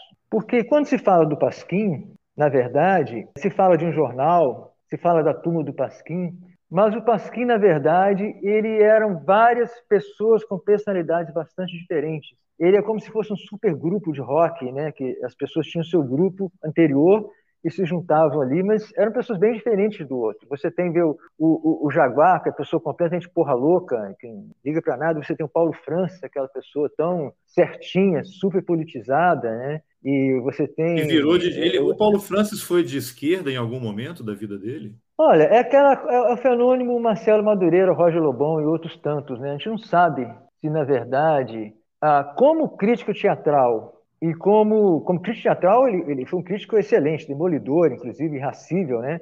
Como crítico teatral e mais tarde como colaborador político do Pasquim, escrevendo sobre política internacional, ele tinha posturas profundamente de esquerda, muito anti-americanas. É, ele escrevia muito bem, né? E, e, e, prestou uma contribuição muito grande ao Pasquim, dentro desse quebra-cabeça que eu digo de, de juntar várias coisas diferentes. O Paulo Francis já veio com aquele conhecimento político teórico que os demais não tinham, ele tinha um conhecimento de política internacional que os demais não tinham, então ele foi uma peça importante durante, durante isso. O, o que é incompreensível, o que é interessante de acompanhar, é a evolução do Paulo França. À medida que ele aceita, à medida que há abertura na imprensa, ele aceita pela grande imprensa, ele passa a escrever na Folha, ele passa a escrever no Globo, e, estranhamente ou não, ele começa a assumir progressivamente posições mais de direita, né, Carlos? Quem acompanha quem? O Paulo Francis mais conhecido hoje em dia, que é aquele da TV Globo, do Manhattan Connection, já não é pessoa de direita, que na verdade é um personagem, né? O personagem, o Paulo Francis não era aquilo. Ele percebeu que ele fazia sucesso, que ele dava dinheiro, e ele criou aquele personagem para si que falava daquele jeito, criou aqueles bordões e se transformou no ícone da direita. É então, ele, ele, ele, ele, não falava daquele jeito igual aparecia na Globo lá? lá não, não, não, não, não. Ele forçava, ele forçava aquela, aquela coisa. Uau, né? era meio forçado, né? Um personagem dos bordões. Agora, ele, dava, pergunta, ele né? dava expediente lá no Pasquim, ficava lá ou não? Era um colaborador e mandava material? Não, ele era um colaborador. Ele aparecia de vez em quando. Ele não era da redação, não era do núcleo fixo do Pasquim. Como é. era o, o Tarso de Castro. Como era o Tarso. Não, Tarso foi editor do jornal. Tarso foi o primeiro então, editor era do jornal. Isso. Ele foi o primeiro é. editor, é. mas qual é o. Depois a gente volta a falar do, do Paulo Francis ali, mas o, o Tarso de Castro, eu tô... abri até aqui o perfil no Wikipedia, né? Uma fonte. Né? Uhum. que ele nasceu em Passo Fundo, 11 de setembro, olha o dia, hein? 11 de é. setembro de 41, golpe no Chile, Torres Gêmeas, e morreu dia 20 de maio de 91. Acabou de passar, uhum. 20 de maio, né? Foi um dos grandes jornalistas brasileiros dos anos 60, 70 e 80. É filho do diretor e consolidador do jornal O Nacional de Passo Fundo, Múcio uhum. de Castro. Foi o criador do caderno Folhetim da Folha de São Paulo. Foi também uhum. um dos fundadores do polêmico jornal O Pasquim, do qual foi editor por 80 edições, juntamente com Jaguar, Sérgio Cabral, Luiz Carlos Maciel, dentre outros. O jornalista Tom Cardoso escreveu sua biografia Tarso de Castro, 75 quilos de músculos e fúria. Lançado um ótimo 2005. livro, recomendo, recomendo, viu, Carlos? É, lançado em 2005 pela editora Planeta, Tarso de Castro era alcoólatra e não admitia se tratar e morreu de cirrose hepática aos 49 anos de idade. Foi pai do uhum. comediante uhum. João Vicente de Castro. É isso? Tá certo isso aí que eu li?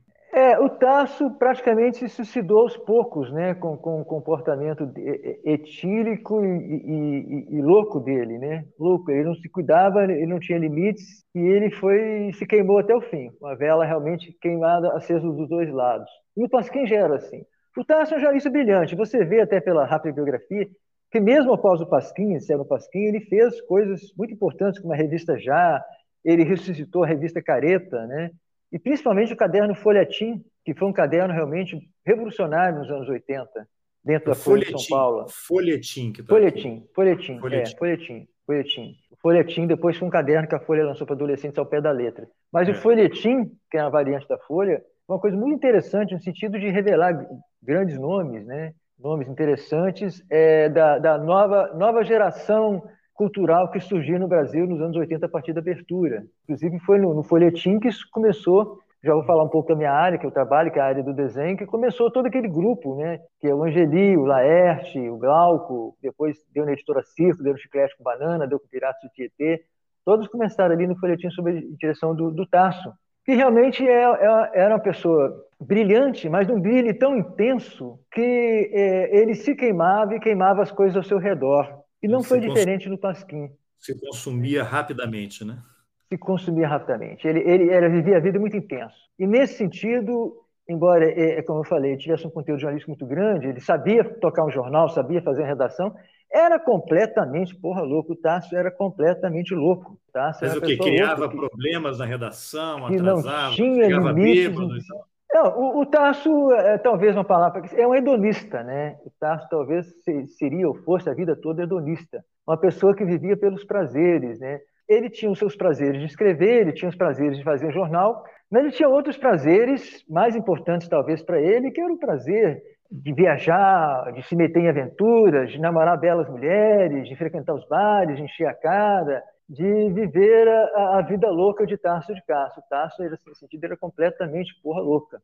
Então, um jornal e... em, que, em, que, o pessoal bebia uísque nas entrevistas era o emprego perfeito para ele, né? Era o emprego perfeito, mas o, o Tarso era além. Ninguém, ninguém era como o Tarso. O Tarso era tudo. O Tarso era o, o, como eu disse, o Pasquim era uma reunião de egos muito grandes, resultou em muitas brigas, muitas tensões. O Tarso tinha um ego enorme. O Tarso era muito centrado em si, né? É, tudo girava em torno do Tarso. Isso começou a bater de frente com os outros egos grandes, como o Ziraldo também, que tem um ego do tamanho do mundo, né? Ziraldo, com, o enorme talento que ele tem, não se cabe em, em, em, poucos lugares, ele se esparrama por tudo. E começou a ver, então, é, se esbarrar em, em coisas dos jornais. Ah, questões internas editoriais, como eu disse, o Tarso tinha essa linha cultural, fé de vé, socialite muito intensa, e havia outra linha no Pasquim, que é a medida que, aquilo que eu falei, a medida que a repressão foi aumentando, queria levar o Pasquim para um lado mais político, e o Tasso achava que não, achava que já existia ah, outros jornais políticos, isso não era do papel do Pasquim. Começou a haver essa divergência interna no jornal, para onde nós vamos levar o Pasquim.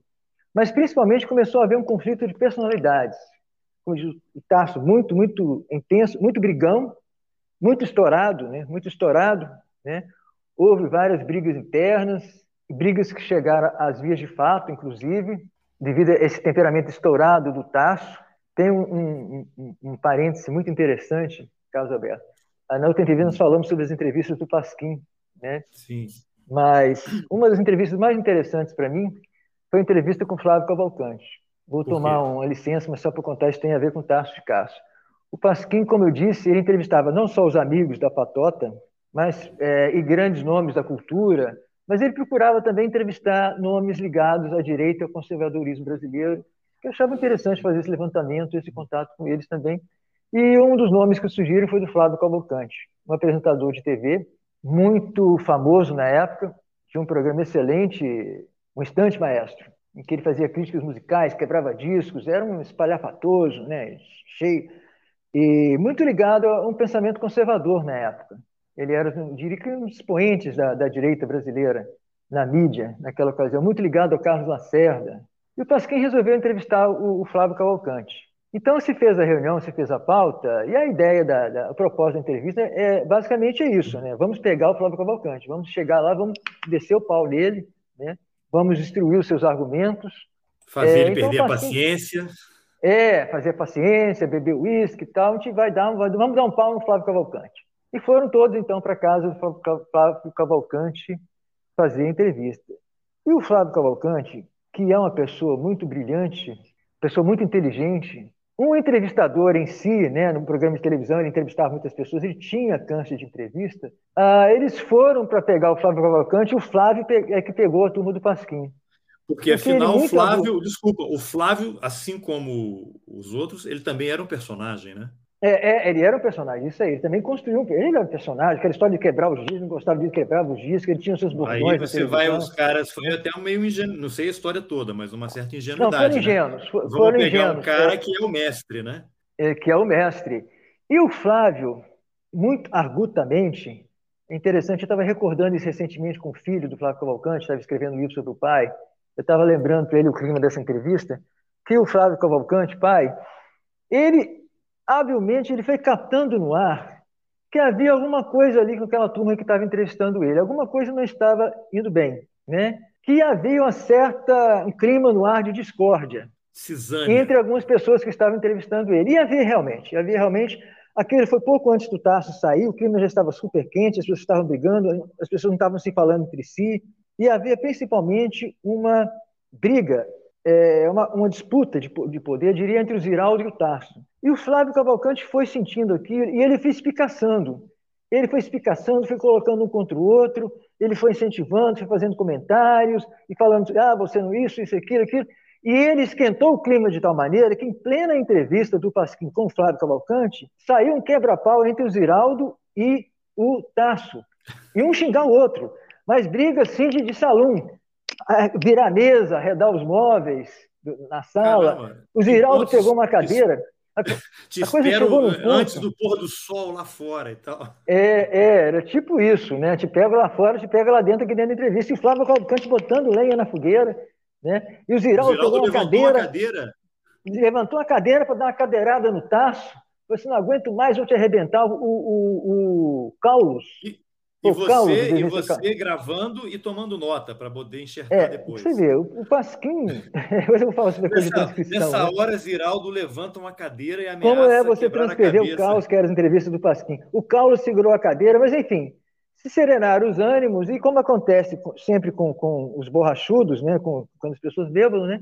No final a coisa se serenou e após a entrevista todos saíram para beber, para comemorar e fizeram as pazes não só o Ziraldo o Tasso, e o, como o próprio Flávio Cavalcante, saiu todo mundo encher a cara, ficou tudo bem.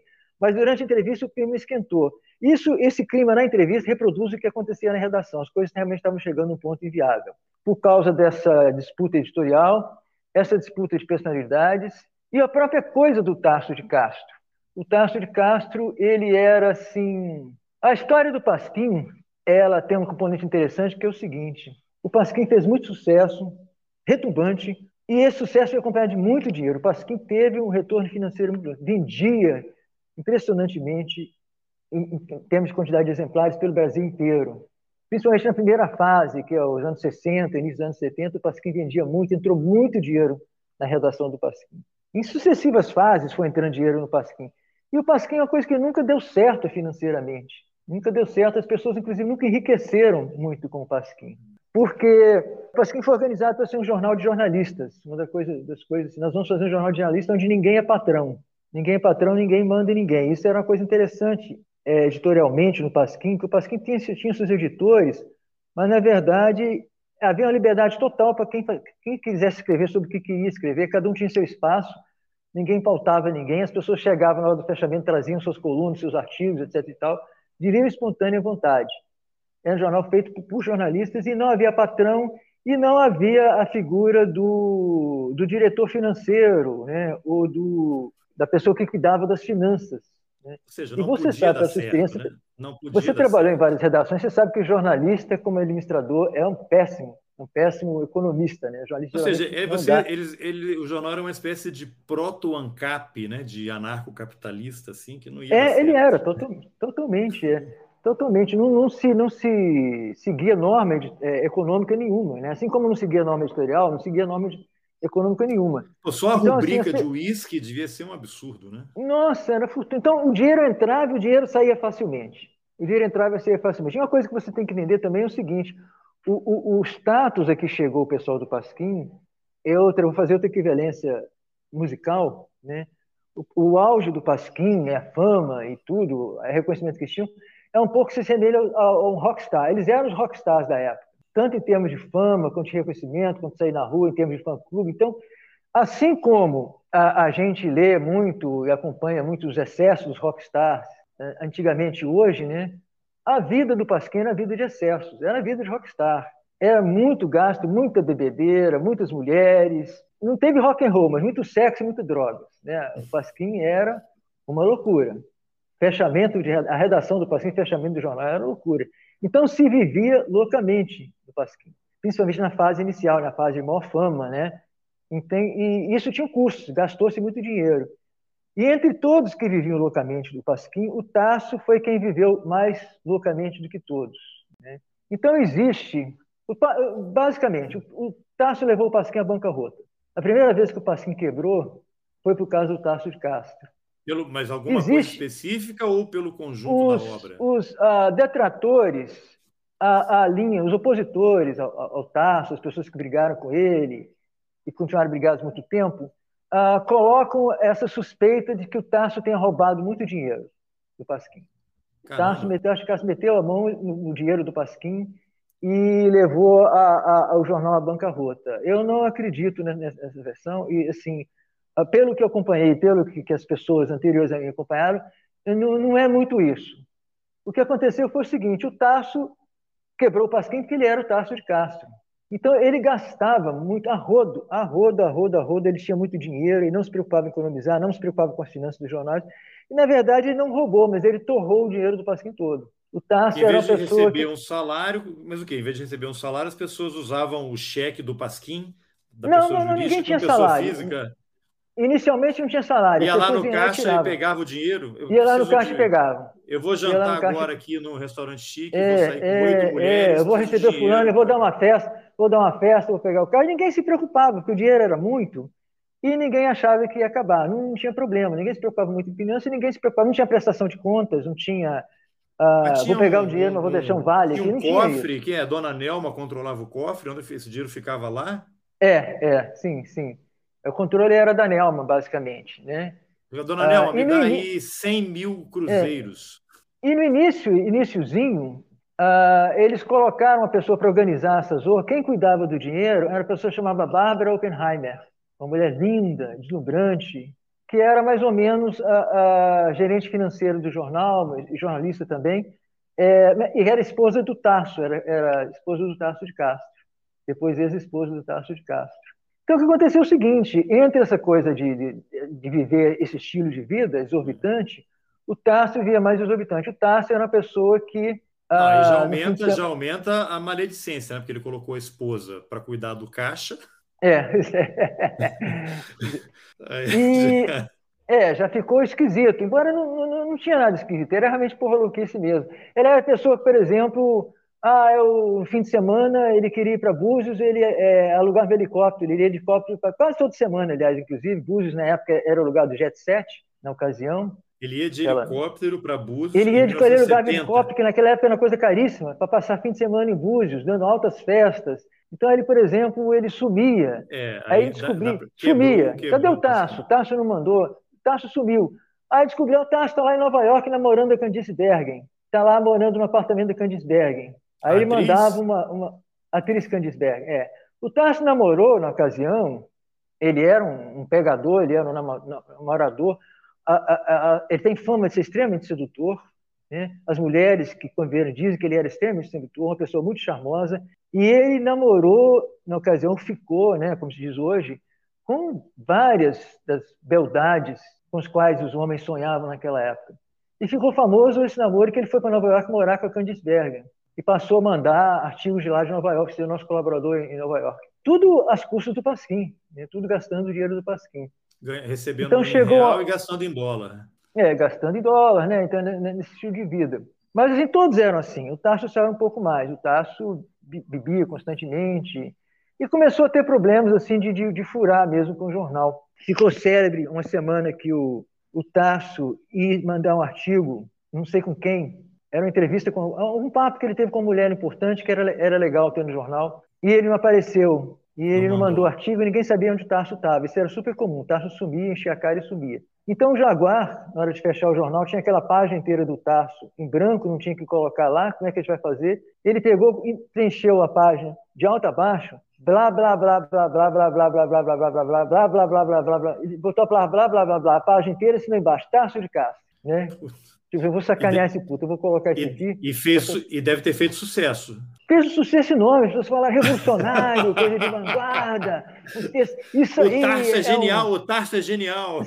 É um libelo contra a censura, não sei o que o Tarso levou isso. Então começou a acontecer, né, na história do Pasquim, então começou a acontecer isso, começou a ser Divergências seja, foi, editoriais. Foi um momento de fúria do Jaguar para sacanear o De fúria, eu vou sacanear ele. eu vou acabar com a carreira dele agora aqui. e não deu certo. Várias coisas do Pasquim, assim, aquela coisa do acaso, né?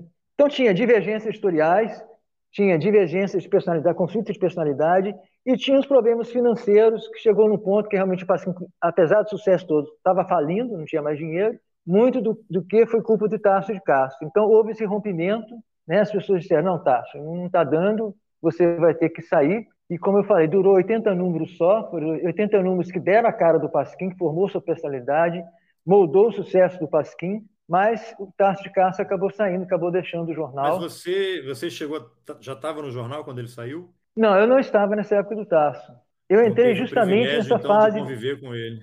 Não, não, no Pasquim eu tipo, sim, convivi muito com ele, porque em outras publicações, né, e o Tasso, de certa forma, o Tasso, ele continuou amigo do Jaguar. E quando, nos anos 80... O problema dele era com o Ziraldo, né? Ele o Ziraldo... Era com o Ziraldo. O Jaguar, na época, brigou com ele. O Jaguar brigou também, todo, ele saiu brigado com todo mundo. Mas como o Jaguar vivia muito o Tasso também, eles acabaram se entendendo através do, do álcool.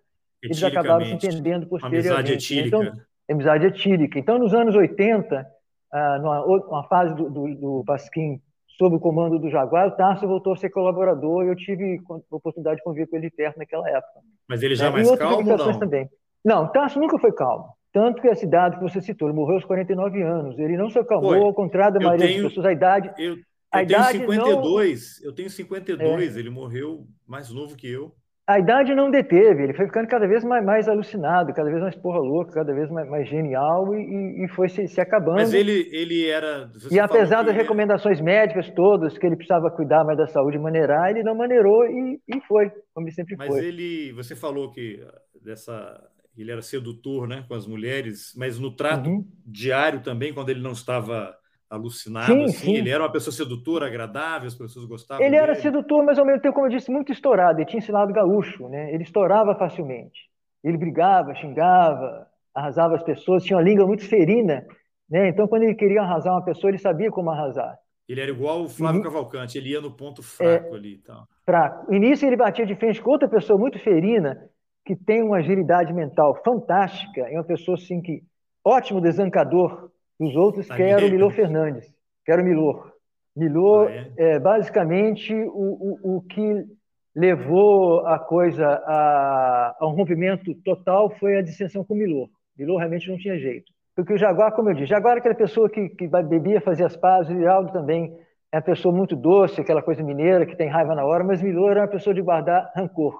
Milor é uma pessoa muito, muito é coisa muito inteligente, né? Também é batia muito de frente com o Tarso pela inteligência dele, né? Então o Milor foi, foi, foi realmente era um embate, coisa... era um embate intelectual de, de alto de, nível de, titãs, dos dois, né? De, de titãs. E, e, aí não tinha, com, com o Milor não tinha, porque o Milor realmente é um dos maiores gênios, das maiores cabeças da, da, da cultura brasileira. E aconteceu isso, o Tarso saiu do jornal, o Milor assumiu a parte das finanças e deu uma boa arrumada na casa, ele conseguiu arrumar a casa, Era uma pessoa que, embora não tivesse experiência, tinha um certo tino comercial e conseguiu garantir a sobrevida do Pasquim por mais um tempo. Mas a, a saída do Tarso, você não estava lá, mas recuperou o quê? Ele estava no Brasil, teve uma reunião, ele foi demitido. Você, você tem informação como é que foi esse o ato em si? Ah, o ato em si foi de comum acordo. Chegaram à conclusão que não dava mais. Né? Foi tipo um casamento se desfazendo basicamente. Teve rancores, não teve briga, não foi um rompimento, não foi um divórcio, foi um divórcio amigável. Chegaram, não dá mais, não dá para continuar, o jornal está falido, não sei se pelo fato do jornal estar tá falido, mas eu sei que o Tarso saiu, e foi uma grande pena, uma grande pena, uma grande perda para o jornal, porque algum tempo depois, progressivamente, as pessoas que ele levou para lá foram saindo também. A Marta Elencar foi deixando a redação, Maciel deixou o jornal também, a, a linha do Pasquim saiu do jornal. De certa forma, foi substituído por um, um, outra pessoa que estava chegando, uma pessoa nova que estava crescendo no jornal, que era o Enfio. O Enfio foi, foi tomando corpo dentro do jornal, dentro da redação, e surgiu essa nova fase, que é uma fase sob o comando do Milor Fernandes, em que a redação passou a ser tocada por Ivan Lessa e veio então Sérgio Augusto, que também foi outro nome dessa fase que surgiu muito importante dentro do jornal, que é o Sérgio Augusto, que passou assim a comandar a redação. Tá, mas você tinha mencionado, a gente trocou umas mensagens antes de gravar aí essa outra, essa nova conversa. Você tinha citado duas pessoas, né? Uma você mencionou agora aí, que é o Ivan Lessa e o Fortuna. Uhum. Vamos falar um pouquinho mais detalhadamente sobre eles? Quer começar com quem? Ivan Lessa ou? É, são pessoas assim que, que eu falei, aquela coisa, o Pasquim, é, são muitos, né? O Pasquim é muito como continuaram no jornal por bastante tempo, se fala muito do Ziraldo e do Jaguar, nós acabamos falando muito deles, né? Mas existem vários componentes importantes dentro do Pasquim que ajudaram a, a formar o jornal, né? Uh, um deles, importante, um fundador, inclusive, é o Fortuna. O Fortuna, que é um jornalista, mas, sobretudo, um artista gráfico. Ele é, já tinha sido cartunista do Correio da Manhã, da Folha, era pessoa de... Aliás, todos, né? Aquilo que eu falei do supergrupo, todos, quando vieram para o Pasquim, com exceção do Enfio, eram grandes jornalistas já em, em outros veículos, já tinham uma carreira.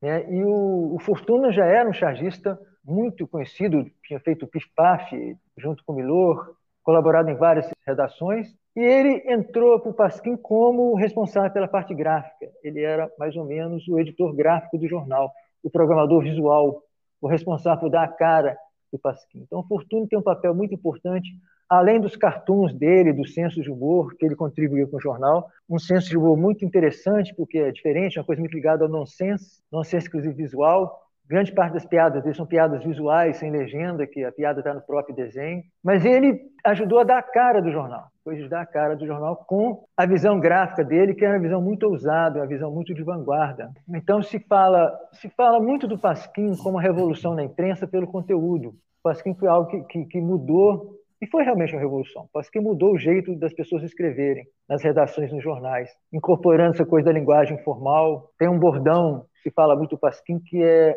a imprensa até o Pasquim vestia paletó e gravata. O Pasquim tirou a gravata da imprensa brasileira, adotando esse jeito mais informal, com as pautas que o Pasquim fazia, a esculhambação, o método da, da, da redação mudou um pouco a imprensa, mas o Pasquim foi uma revolução também na parte gráfica. De certa forma, a continuidade, a maior revolução gráfica na imprensa brasileira, vocês sabem disso, foi com o suprimento do JB, né, nos anos 50, que mudou realmente, uma coisa realmente genial. E, de certa forma, o Fortuna foi um continuador dessa linha, do que ele imprimiu em termos visuais ao Pasquim, com jogadas assim, absolutamente fantásticas, diferentes que se fazia na época, muitos dos quais passaram a ser seguidos pela grande imprensa, posteriormente. Então ele tinha coisas, por exemplo, uh, as capas do Pasquim são um capítulo à parte. As capas do Pasquim são coisas geniais. As capas do Pasquim era responsabilidade nessa fase inicial do Fortuna. O Fortuna fazia coisas, por exemplo, impensáveis para a época. Capas, por exemplo, sem. Você sabe que a capa, para que serve a capa? Para chamar atenção na banca e para atrair os leitores para lerem, para comprarem e posteriormente lerem o jornal. Então, o que, que se faz? Se faz uma capa bonita, uma capa bem estruturada, e se coloca as melhores chamadas para o conteúdo na capa, para você poder atrair o leitor para aquilo. Né? Então, na, a, a, capa é mais ou menos o melhor do jornal, está na capa. O Fortuna inovou com isso, fazendo diversas capas sem nenhuma chamada. Capas, inclusive, às vezes não tinha texto, era só um desenho. Então, ele pegava um desenho, um cartoon, e botava de fora a fora, a capa inteira era aquilo, né? de fora a fora, sem chamada, sem nada. Porque o Pasquim, na verdade, o Pasquim se vendia, o Pasquim não precisava de chamada. O próprio fato. Mas isso Pasquim... foi aceito, foi, o pessoal aceitou bem ou teve polêmica? Não, não, não aqui... o pessoal aceitou super bem. Fortuna é. era super querido pela redação. eu estou vendo aqui porque não tem, não tem as capas aqui né, nessa edição. Na primeira? Uma falha, hein? Uma falha, hein? É. Não tem, não tem não, as capas. Não tem capas. Uhum. Não tem capas. É, Uma crítica é, aqui ao Sérgio Augusto e ao Jaguar. É, Os dois também tem não tem algumas, capa nenhuma. É, o motivo de não ter capas é porque, na época que foi lançado o volume 1 do, do Pasquim, eu tinha feito uma participação mais, mais, mais interessante. É, o Pasquim, nós fizemos a comemoração dos 40 anos do Pasquim. Então saiu um livro comemorando os 40 anos do Pasquim, que eram as melhores capas do Pasquim. Ah, por isso. Então, então para uma coisa Vamos não concorrer brigar. com a outra, havia as capas aí. Você vai ter que voltar ao sebo e vender outro rim para ver se você acha pois isso é. capas do Pasquim. É, vou... E eram interessantes por causa disso. Então, às vezes, tinha um SIG inteiro, às vezes o contrário também. Fortuna fez os contrários. Me lembro de uma entrevista, por exemplo, com o Justice, que era um técnico polêmico na época, que o Pasquim entrevistou, é, em que a capa, a entrevista começava na capa, não tinha desenho, não tinha chamado, não tinha nada. O começo da entrevista foi tão retumbante que a entrevista começava na capa, transcorria e depois ia lá para dentro. Então, era na capa só com texto, era o contrário. Então, às vezes tinha isso. Tinha as capas também completamente naquele estilo porra louca do Pasquim, quando não se tinha, ah, não tem ideia para capa. Então, se colocava um papel, né, um papel canção sobre a mesa, cada pessoa chegava e desenhava, eram capas coletivas, que as pessoas iam rabiscando ali, criando a capa na hora, a partir de frases. Quem não sabia escrever, desenhar, escrevia frases, quem desenhava, escrevia um desenho. Então tinha essas capas completamente ousadas para a época, que não, não se costumava fazer isso. internamente também, essa coisa do espaço em branco, utilizar muito espaço em branco, o impacto do visual, o, um jornal onde o desenho tinha primazia sobre o texto, a ilustração era mais importante que o texto, a ilustração sempre foi mais importante que o texto, ao contrário dos cânones jornalísticos. Né? Se abria muito espaço. Então, eu, Fortuna tem essa importância de ter dado a cara para o Pasquim. E ser um colaborador também muito importante com a, com a coisa nonsense dele. E o, e, e o Ivan? Ivan Lessa? Ivan Lessa também outro componente importante. Nessa história que estou contando aqui, em que teve a fase do Tarso de Castro, ele saiu e a redação passou a ser tocada pelo Sérgio Augusto e pelo Ivan Lessa, pelo Sérgio Cabral na época, depois o Sérgio Cabral parou. Foi uma outra fase, Pasquim, Pasquim teve várias fases, então nessa fase Ivan Lessa. Ivan Lessa também é outra força da natureza, é outra pessoa completamente louca, completamente porra louca, sem medidas, sem limites, mas por outro caminho. O caminho do Ivan Lessa era o caminho do, do humor, e um humor bastante peculiar, um humor de influência inglesa muito, muito forte, influência do punch, das publicações de humor, uma influência que, para uma referência compreensível para o mundo de hoje, não é, não é referência dele, mas é o estilo de humor do Monty Python. O Ivan, Ivan Lessa era muito humor Monty Python. Então, ele era uma pessoa que esculhambava tudo e todos, e, e na redação era uma pessoa é, difícil de conviver, inclusive, porque ele brincava o tempo todo, era uma pessoa brincalhona o tempo todo. Você nunca sabia se estava falando sério, se estava brincando, se estava sacaneando alguém, né? É, é, era loucura. Ele, ele, ele é a festa do Pasquim, era a festa contínua do Pasquim. E ele levou esse espírito para o Pasquim. Nessa fase, o Pasquim durou, adotou muito esse espírito irônico, essa história de usar ironia, né? de usar a ironia politicamente, inclusive, né? como, como arma, de modo que a censura não sabia, assim como nós na redação, sofrendo com as brincadeiras do Ivan, a censura nunca sabia se ele estava falando sério ou não. A censura nunca entendia o que ele estava falando. Ele, ele tinha esse espírito. Então, ele foi uma porção muito importante para que nesse sentido, aquela coisa do, do bananão, né? aquelas frases. Ele tinha uma sessão do Pasquim chamada Jeep, Jeep, Nheco, Nheco, que geralmente era contra capa, que era basicamente frases, né? que eram frases que ele bolava. A gente lançou até um livro, outro livro também que vocês podem procurar nos sebos. É a gente lançou o livro Pela Desiderata do Jeep Jeep Nheco Nheco, as melhores páginas. E ele tinha frases assim, homéricas, né? Tipo assim, que acabaram inclusive caindo no popular sendo de autoria desconhecida, né? mas são frases de Ivan, por exemplo, Brasil, ame ou deixe, última saída apaga a luz. Frase dessa, né? A frase toda, Brasil, ame ou deixe, Não. a ditadura Brasil, ame ou deixe, então, né? vamos situar. Da ditadura, eu gosto de conversar né? com você. Eu gosto de conversar com você, Carlos, você sempre situa, né? Você sempre se preocupa em situar as coisas que os é, entrevistados senão passa vão, batido vão aqui. É. O que aconteceu é que é, o Brasil, naquela época do fanismo patriótico do governo Médici, né, entre suas várias campanhas, que incluíam aqueles, aquelas músicas de Dom Ravel, aquelas coisas ufanistas, né? copiou uma frase americana, que era Love it or leave it, traduziu ame ou deixe. Então lançou esse slogan militar, Brasil, ame ou deixe. Dizer, que as pessoas usavam e de vez em quando aparece né, no, no carro né, o adesivo. Brasil, é, usava no carro, era logotipo, plástico, né? Até hoje, né? Voltou Eu vi quando o pessoal aquelas manifestações pedindo a volta do AI-5 recentes, né? Tinha, tinha muita faixa Brasil, ame ou deixo. E o Ivan acrescentou, Brasil, ame ou deixo. O último a sair apaga a luz. É, ele tinha frase, por exemplo, é, de 15 em 15 minutos, o brasileiro esquece tudo que aconteceu anteriormente no país. É. Tinha várias coisas que acabaram virando bordões dentro de Nhaco E ele, então, te, ele trouxe isso para o Pasquim, ele tinha, inclusive, uma coisa muito interessante, que ele era muito tomado com o Sérgio Augusto, os dois faziam o fechamento do jornal. E ele tinha uma coisa que levavam o nós, a, a cozinha da redação, e os próprios colaboradores do Pasquim à loucura, que era o seguinte, depois que o jornal estava pronto, o jornal estava todo pronto e montado, naquela época você sabe que o jornal era montado mesmo, né? Você pegava as tirinhas de papel e colava, o jornal era colado, você pegava o uhum. texto, pegava o desenho, colava no jornal, o jornal todo montado, lá, pronto. Né?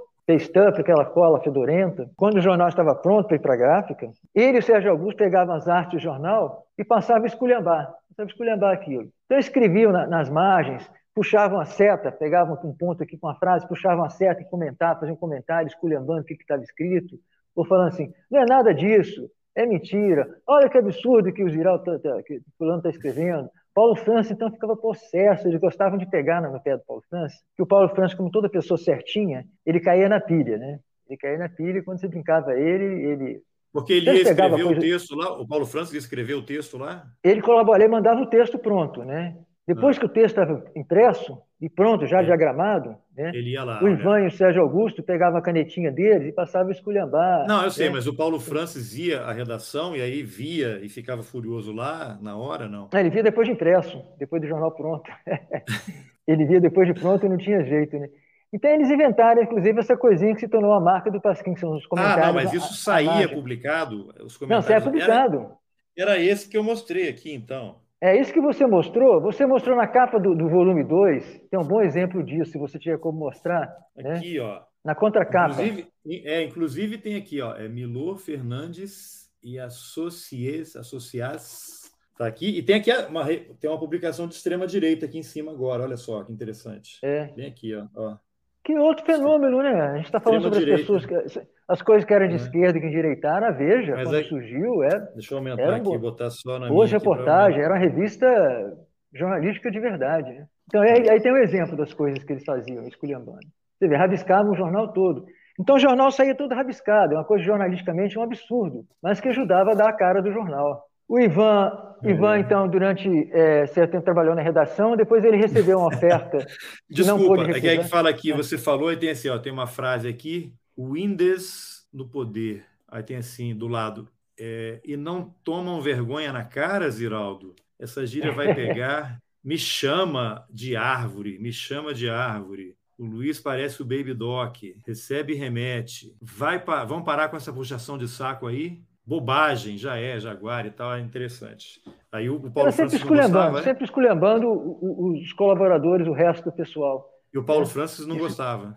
O Paulo Francis era muito sério, ele não gostava, né? Não podia se mexer uma vírgula do texto do Paulo Francis. Mesmo ah, que sair errado. como ele sair como ele entregou. Como ele entregou. Eu tive um, uma experiência interessante nesse sentido. Durante certo, certo tempo, a minha esposa, na época, era revisora do jornal e ela teve um acidente. Durante um tempo, eu, eu fazia revisão do jornal. E teve uma coisa que o Paulo Francis publicou sobre a guerra no, no, Oriente Médio, tinha estourado a guerra de 73 no Oriente Médio, e eu estava fazendo revisão e eu vi aquilo, ele publicou uma coisa que eu vi nitidamente que estava errada, era informação falsa. Estava errado, ele se enganou, que nem ele fez com o negócio do general Yamamoto, né? Eu peguei, eu corrigi, eu coloquei a informação certa, né? Ingenuamente eu consertei isso sem comunicar ele. Eu falei, achei que estava fazendo igual, tá errado, eu vou consertar. Paulo França vai gostar de eu ter salvo ele de, da, da coisa, né?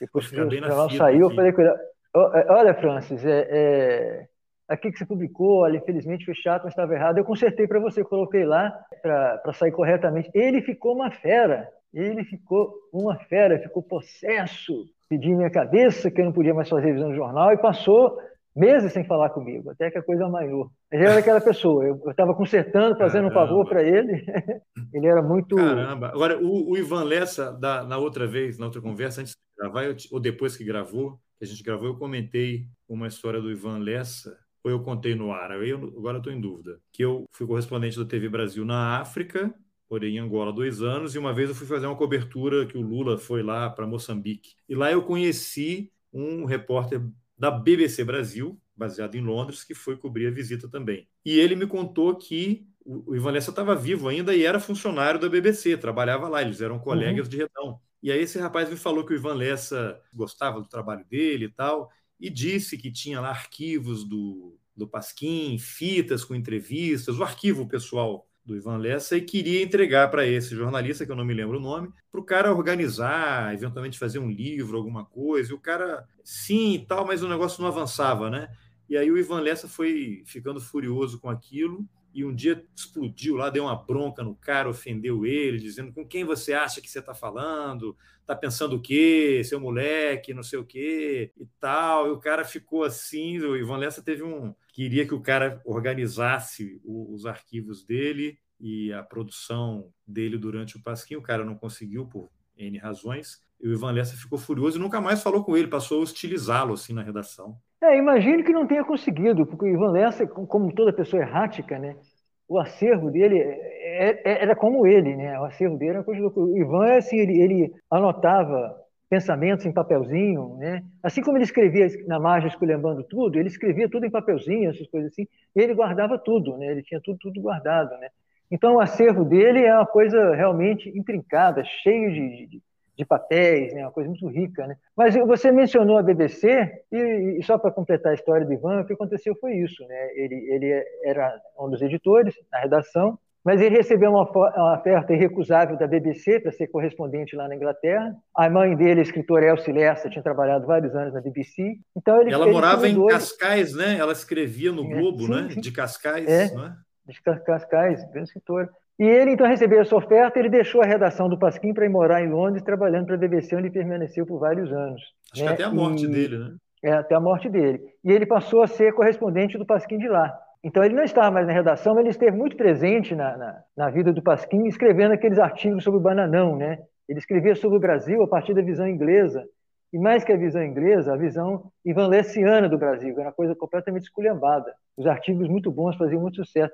Ivan era essa pessoa, assim, é, é, só para citar assim, uma coisa que me lembrei agora do Ivan Lessa. É, Ivan é, era assim, muito ingênuo, uma coisa muito moleque. Ivan era um moleque, vamos dizer assim, um moleque. As brincadeiras eram brincadeiras de moleque, aquelas coisas insuportáveis de moleque. Ivan Lessa era o cara que. Não saiu da quinta por série. Exemplo, é, é, não saiu da quinta série ele uma coisa que ele fazia interessante no Pasquim, que o Pasquim tinha, tinha uma vivia clima na redação era alegre, era festivo, né? acontecia essas porroloquices todas, mas era assim, muito pesado também. Você ia trabalhar num clima muito pesado. O Pasquim sobre vigilância constante, né? Eu falei, contei na, na coisa sobre as batidas policiais. A gente nunca sabia quando ia bater polícia na porta, ia esculhambar, quebrar tudo, levar as coisas todas, nunca sabia. E é interessante que as entrevistas do Pasquim teve uma época que a gente começou a perceber o seguinte: sempre que o Pasquim entrevistava na sua redação alguma grande figura de esquerda, acontecia algum problema na rua São Romão, ficava a mansão do Pasquim, ou tinha um problema na rede elétrica,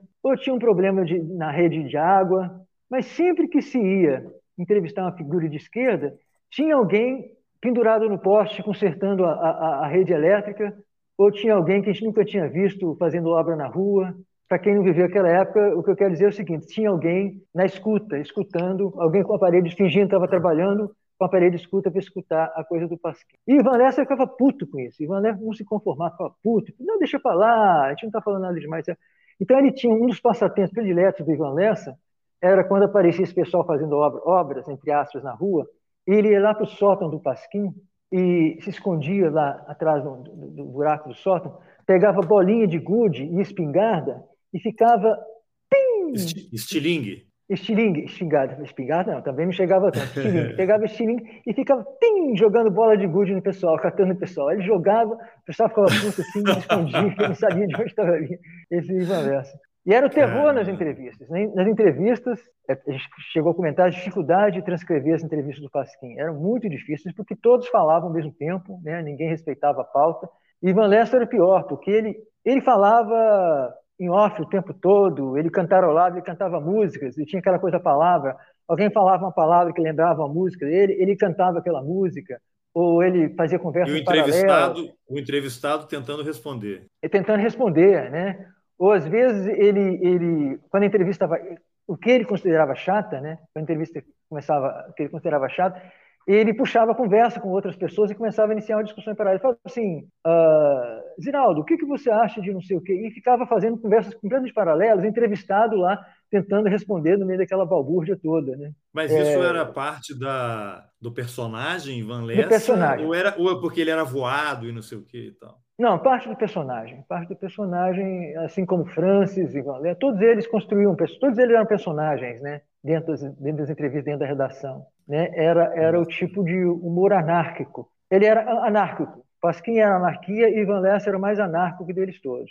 Não tinha Olha regras, só. não tinha regras nem de comportamento. Sair na rua com ele, a gente passava vexame, porque ele mexia com todo mundo. O Ivan Lessa? Ivan Lessa, é. Mexia com as você pessoas? Nunca sabia, você nunca sabia o que, que o Ivan faz, ia fazer. Ele tinha um companheiro de brincadeiras muito, muito, muito engraçado também, que era o Redi, o cartunista Redi, também já faleceu, né? O Redi era outra pessoa também que, que, que é, é, é, inventor de muitas brincadeiras com as, com as, pessoas. Muita pegadinha, né? Que se chama hoje de pegadinha, né? Redi adorava uma pegadinha, Valessa também. Com estranhos. Às vezes com estranhos, é.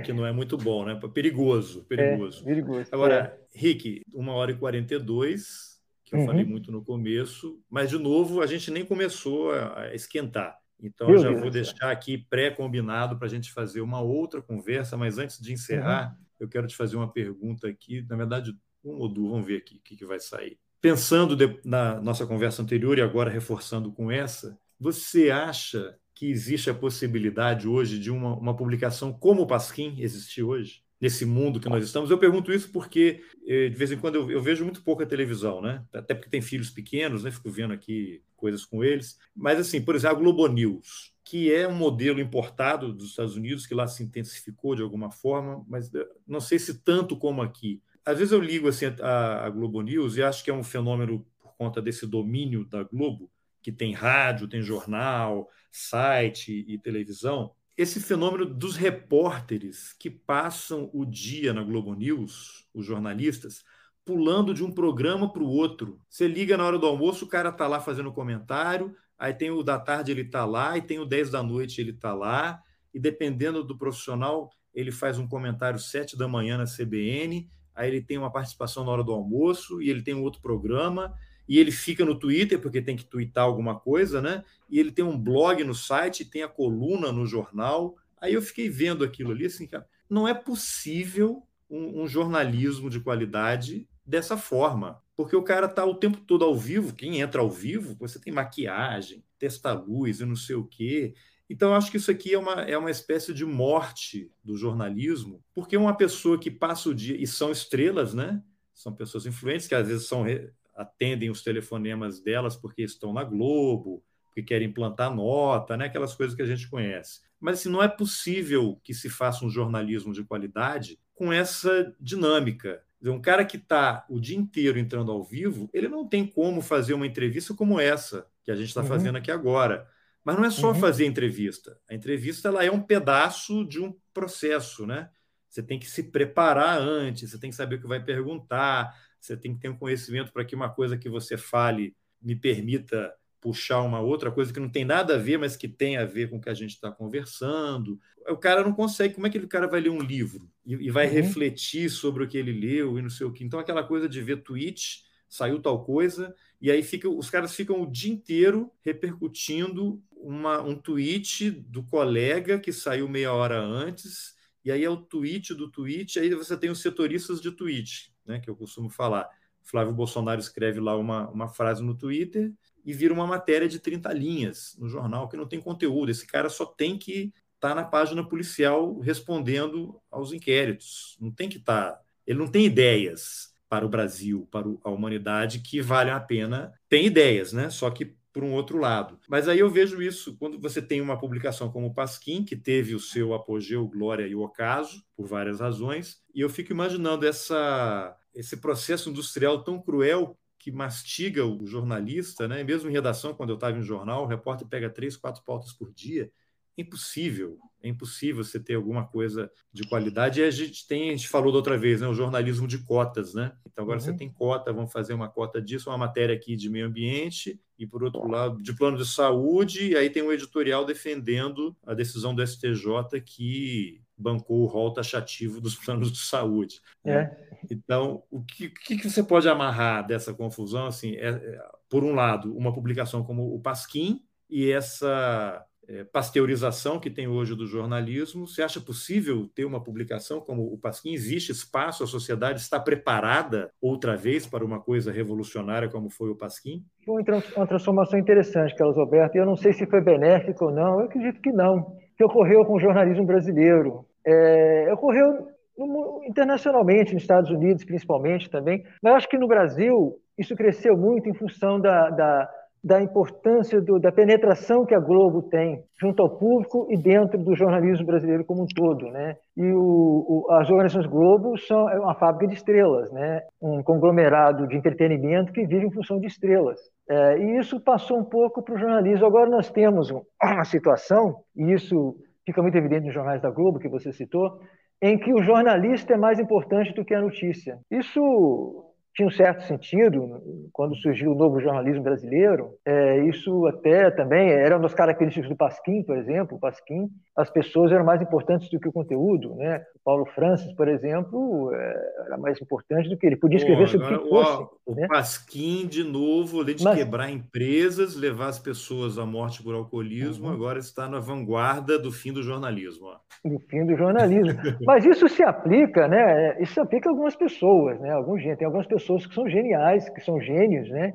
E que realmente são mais literatos do que jornalistas e, e podem ter esse peso, mas não é a regra do jornalismo como um todo. Então você tem assim as figuras dos colonistas uh, e mais que colonistas, a figura dos palpiteiros, né? Você tem um, jornalismo de palpiteiros em que os nomes são mais importantes do que as notícias, porque eles são estrelas do jornalismo. O jornalismo vive em função de, de estrelas. É uma coisa tem um lado interessante, porque como estrelas que você diz, eles conseguem contato maior com as fontes, né? Mas vira um pouco as coisas começam a girar em torno das personalidades e não dos fatos. Isso é uma coisa preocupante. Mas não só por isso, mas por vários outros fatores. Alguns a gente falou na, na, no nosso papo anterior sobre a coisa do jornalismo de release, sobre o jornalismo de Twitter agora, que a pessoa é, não se dá o trabalho de, de, conversar com a fonte ou com o entrevistado, mas vai lá na internet, pega uma declaração dele, ou antes desse surgimento da internet, e pegava no release né, e servia para todos. Isso e outros fatores vêm esvaziando muito o jornalismo atual, com algumas exceções, que eu vou até, eu vou até falar sobre isso, que é interessante. Eu acho, eu não vejo o jornalismo brasileiro vivendo seu, uma fase muito rica, não é uma era de ouro, eu diria que era até bem menos que bronze, Existem algumas exceções. Você trabalhou na época, por exemplo, era uma revista interessante porque ela tinha bons repórteres e ela abria espaço para longas matérias, né, é uma coisa que não existe muito no jornalismo veloz de hoje em dia. Então, existe, tem uma lacuna, tanto no sentido jornalístico per si, de reportagens, quanto no sentido, principalmente, de se ter um grande veículo de humor para essa situação humor que sirva não só de desafogo, de refrigério nessa época quando conturbada e pesada e chumbenta que a gente vive, mas também que sirva de uma maneira de humor para combater a situação que a gente vive, que de certa forma se parece muito à situação em que vivia o Pasquim. Tem uma lacuna para isso. Precisava ter um, um veículo que tivesse esse humor, que tivesse essa pegada, que fosse também investigativo, como o Pasquim. O Pasquim também foi um grande jornal jornalístico, Vários furos da época da ditadura foram publicados e investigados pelo Pasquim. Então, existe a lacuna. Eu não sei, vocês perguntam, isso as pessoas falam muito, foi muito boa essa pergunta, porque as pessoas comentam muito isso, a gente entre si também comenta muito isso, a gente, sobreviventes do Pasquim, né? Como seria se o Pasquim voltasse? Ah, ah, que falta que faz o Pasquim. Existe uma nostalgia muito grande, que falta que faz o Pasquim. Ah, se o Pasquim estivesse hoje, o que, que ele diria, né? Mas eu não sei se hoje, se essa nostalgia se aplica à realidade, se hoje existiria um lugar para um jornal como o Pasquim, exatamente como o Pasquim. Porque o Pasquim, na sua época, ele foi um jornal revolucionário, mas ele foi revolucionário da sua época. Sim, eu seria um anacronismo, né? Você só transpor é, aquilo para hoje. Transpor. Eu sou, inclusive, um, um, por ser uma geração mais nova, que, que se garoto dentro do Pasquim, é, eu sou um dissidente do Pasquim, de, de certa forma, né? Eu e essa geração mais nova, a gente brigou muito lá dentro, porque o Pasquim ele tinha algumas, muito avançado politicamente, mas ele tinha algumas coisas de, de costumes que eram um pouco retrógradas ainda, né? na fase de transformação. Então, o Pasquim, basicamente, era um jornal machista. O, jornal sempre, o Pasquim sempre foi um jornal machista. Muito piada, muito humor em cima de mulheres, muito humor em cima de minorias. A coisa do homossexualismo nunca foi digerido muito bem pelos, pelos machões do Pasquim. Né? Apesar do Herbert Daniel. Apesar de não, tinha espaço lá dentro, Herbert e outros passaram a escrever era lá dentro. Cota, né? Era cota do era Pasquim. Cota, mais ou menos como se fosse a cota, né? Então, o, o Pasquim, é, na verdade, é, a, gente, a gente abordou isso. Quando o Pasquim fez 50 anos, eu, e, e, eu participei disso, mas liderado por um, um, empresário paulista chamado Fernando Coelho, e por um pesquisador dos quadrinhos chamado Galberto, é, eu, Roberto Fernando Coelho, fizemos uma grande exposição sobre os 50 anos do Pasquim, sobre o conteúdo do Pasquim. E na nossa pesquisa, a gente foi se deparando com isso, coisa que a gente não se lembrava. Você lembra do Pasquim com aquela aura, né? Você foi lembrando, nossa, mas como o Pasquim era machista, como o Pasquim era grosso às vezes, né? Às vezes pegava pesado, né? É, mas eu fui conhecer o, o Pasquim em 89 só, quando eu entrei é. em redação, uhum. porque a minha família não era politizada, eu fui criado no interior de Minas, então essas coisas não chegavam lá com facilidade. Uhum. E depois o Campos, né, no Norte Fluminense. Eu lembro que eu estava já trabalhando em redação lá em 90, 1990. Chegava dois ou três exemplares da Folha de São Paulo, aquela primeira edição que vinha de ônibus de São Paulo, chegava na hora do almoço. Nossa. Eu era uma das cinco pessoas na cidade que comprava a Folha, porque eu, eu gostava, né? Mas eram Você tinha que correr na não, banca, senão acabava, né? Senão acabava. Então não, não, não chegava e o, o Pasquim, quando eu conheci, 89, ainda era, ainda hoje é, né? Mas as pessoas eram machistas, né? Era piada com negro, com mulher, com homossexual, é, com loura. É. Era, era, era muito uhum. forte isso. É, eram as duas coisas. Ele abriu muito espaço. O Pasquim abriu muito espaço para o Herbert para essa questão do, do, de gênero. Ele abriu muito espaço para a luta dos negros, né? Tinha muitas associações negras que escreviam, mas assim, do ponto de vista editorial, ele tinha esse ranço, né? E gente, na nossa pesquisa, junto com a, quem também colaborou muito nessa, nessa, nessa exposição, fazendo a parte de cenografia, foi a Daniela Thomas, que é filha do Ziraldo, né? E ela, filha, conhece o pai que tem. A gente foi descobrir, nossa, a gente descobriu então que, que e a gente fez, a, a gente construiu a exposição para não ficar só uma coisa celebrativa, lembrando do Pasquim, a gente construiu a exposição sobre o Pasquim politicamente incorreto. Politicamente incorreto nesse sentido que estou dizendo, né, de ter assim, uma coisa muito com a cabeça da época, que hoje em dia não seria aceito dentro do humor, não, não, pegaria dentro, as pessoas não achariam engraçado. Né? Não, é só você imaginar os, o que eram os trapalhões domingos, sete da é. noite. Aquilo era um festival é, de misoginia e preconceito. Eu lembro, segunda-feira, na escola de manhã, era todo mundo repetindo as piadas uhum. machistas e racistas que a gente tinha escutado na vez. É, hoje em dia não dá, escolhendo professor Isso Raimundo. você vai, você vai criando uma geração naturalizando uhum. todo aquele preconceito, aquele racismo, né? É, ajuda, né? Ajuda a empenhar, principalmente na, na criança e adolescência. E o Pasquim também era politicamente incorreto, no sentido se ele fosse existir hoje também não daria certo, não teria como, como re reencaixar isso no processo brasileiro, porque ele, tinha, ele é politicamente incorreto, vamos dizer assim, no mau sentido, entre aspas, mas também no bom sentido, no sentido de que ele era realmente, ele não tinha o politicamente correto, ele não, ele não se atinava, ele não tinha limites, ele não tinha preocupações em agradar, ele não tinha preocupações com as consequências do que do, do seu humor.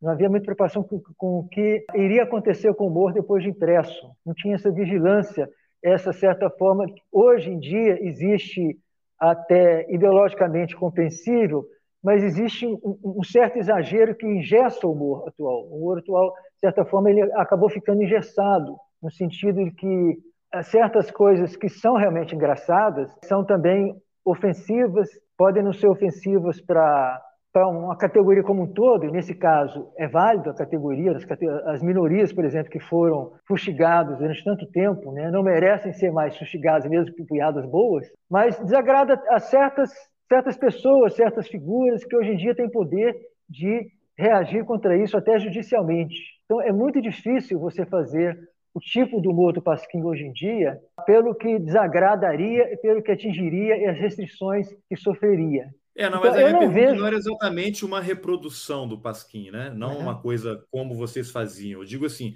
aquele espírito daquele mas, tempo sim. dentro do espírito do nosso tempo agora. Aí Porque sim, não existe, cara. né? Aí não sim. existe. Assim faz falta total. Existe uma lacuna grande para esse, esse tipo de coisa. Uma lacuna grande. A gente já tentou, inclusive, nós mesmos não desistimos, vimos tentando ressuscitar, o Ziraldo sempre falando, temos que fazer ressuscitar o Pasquim. Houve tentativas de fazer neo-Pasquins nos anos 90, que foi a revista Bundas, que foi o Pasquim 21, e mesmo hoje em dia existe essa necessidade, a necessidade até, de, mas ninguém ainda teve o cacife, principalmente financeiro, né? é um problema financeiro, porque o que sempre dificultou o Pasquim durante os 21 anos e o que acabou com essas neopasquins, que foi o da revista 21, sempre se volta ao problema financeiro. Hoje em dia, então, com a crise financeira e a necessidade que existe é, de solidez para se montar uma empresa num terreno pantanoso, que é a economia brasileira atual, dificulta muito que haja um grupo, alguém que queira assumir essa tarefa.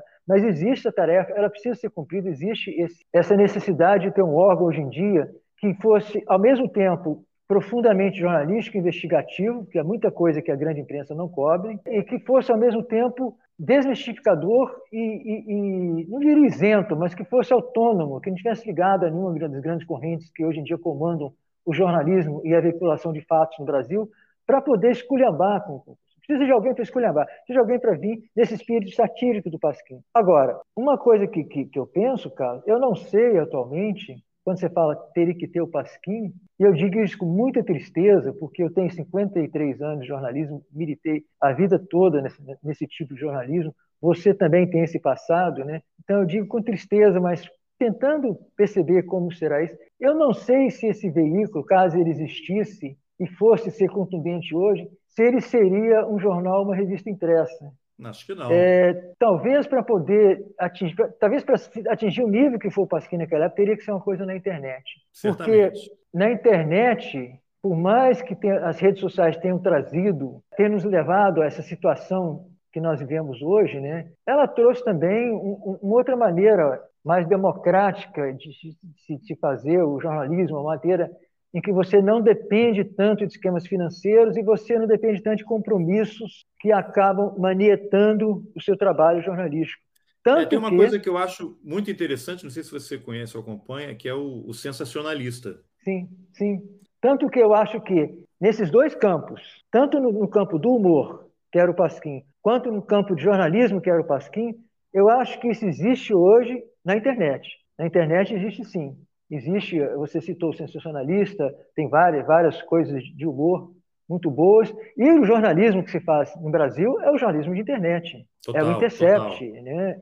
É, é, é, era o País, né, que infelizmente acabou. O Guilherme Amado, na época, por exemplo, ele saiu, agora ele tem o, trabalho dele na internet. Né? Então, o jornalismo que se faz hoje, que vale a pena, que realmente está fazendo diferença... Mas o Guilherme é, Amado, é ele está no Metrópolis, né, que é um portal Tem o Metrópolis, né? então tem, tem várias, várias, várias publicações na internet, que é, é onde você acompanha, onde você consegue ter informações de verdade e, de certa forma, embora os nossos jornalistas internauticos estejam com, adquirindo uma certa fama, né, não tem esse estrelismo que a imprensa tradicional tem, principalmente não tem o comprometimento com as oligarquias e com os interesses financeiros que a grande imprensa tem. Agora, isso existe, mas de forma fragmentada, né, de forma fragmentada, cada um com sua luta particular, com muitas dificuldades, uns com algum, alguma relevância maior ou outra, com maior alcance, né? Embora o alcance numérico é interessante, né? O alcance numérico, né? Que se tem as pessoas.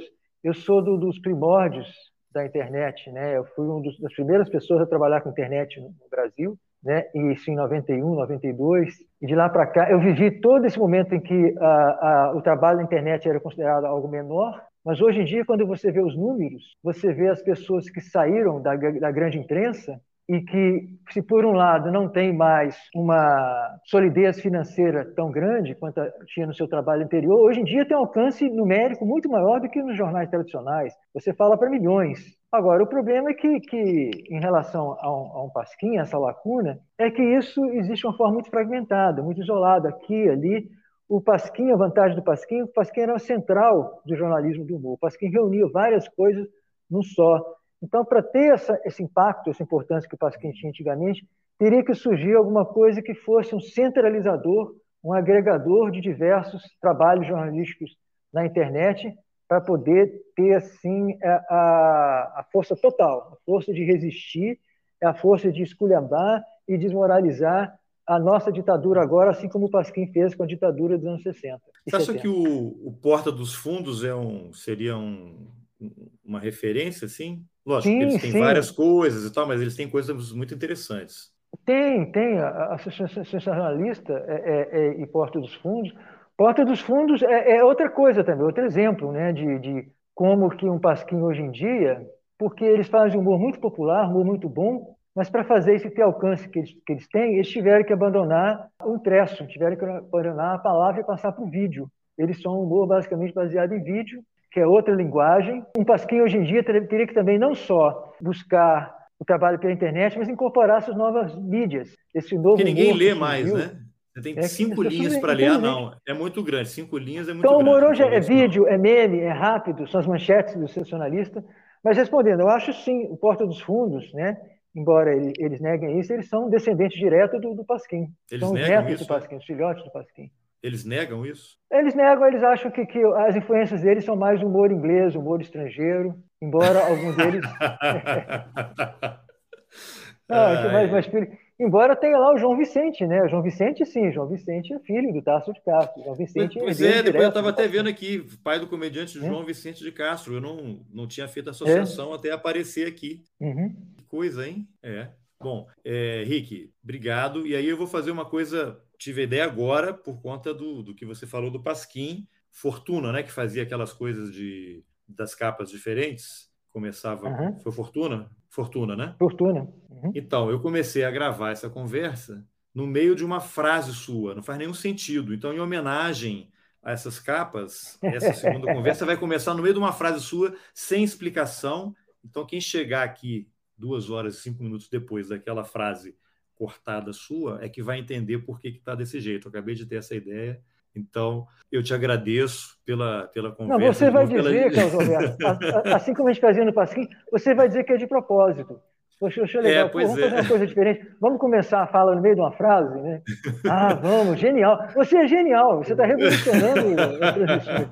Legal, gostei muito. Não, ficou assim. Quem chegar aqui que vai descobrir como é que foi. Igual o, o Jaguar inventou aquele estilo né, de entrevista, por acaso, uhum. né, bagunçado. Fica agora essa, essa novidade aqui. Posso é terminar... terminar no meio de uma frase também. A gente vai começar a falar, você me corta no meio de uma frase, que assim é, sua, sua genialidade está completa. Ser. E aí fica. Não, mas aí. mas então vamos fazer outras conversas, porque o Pasquim é uma coisa.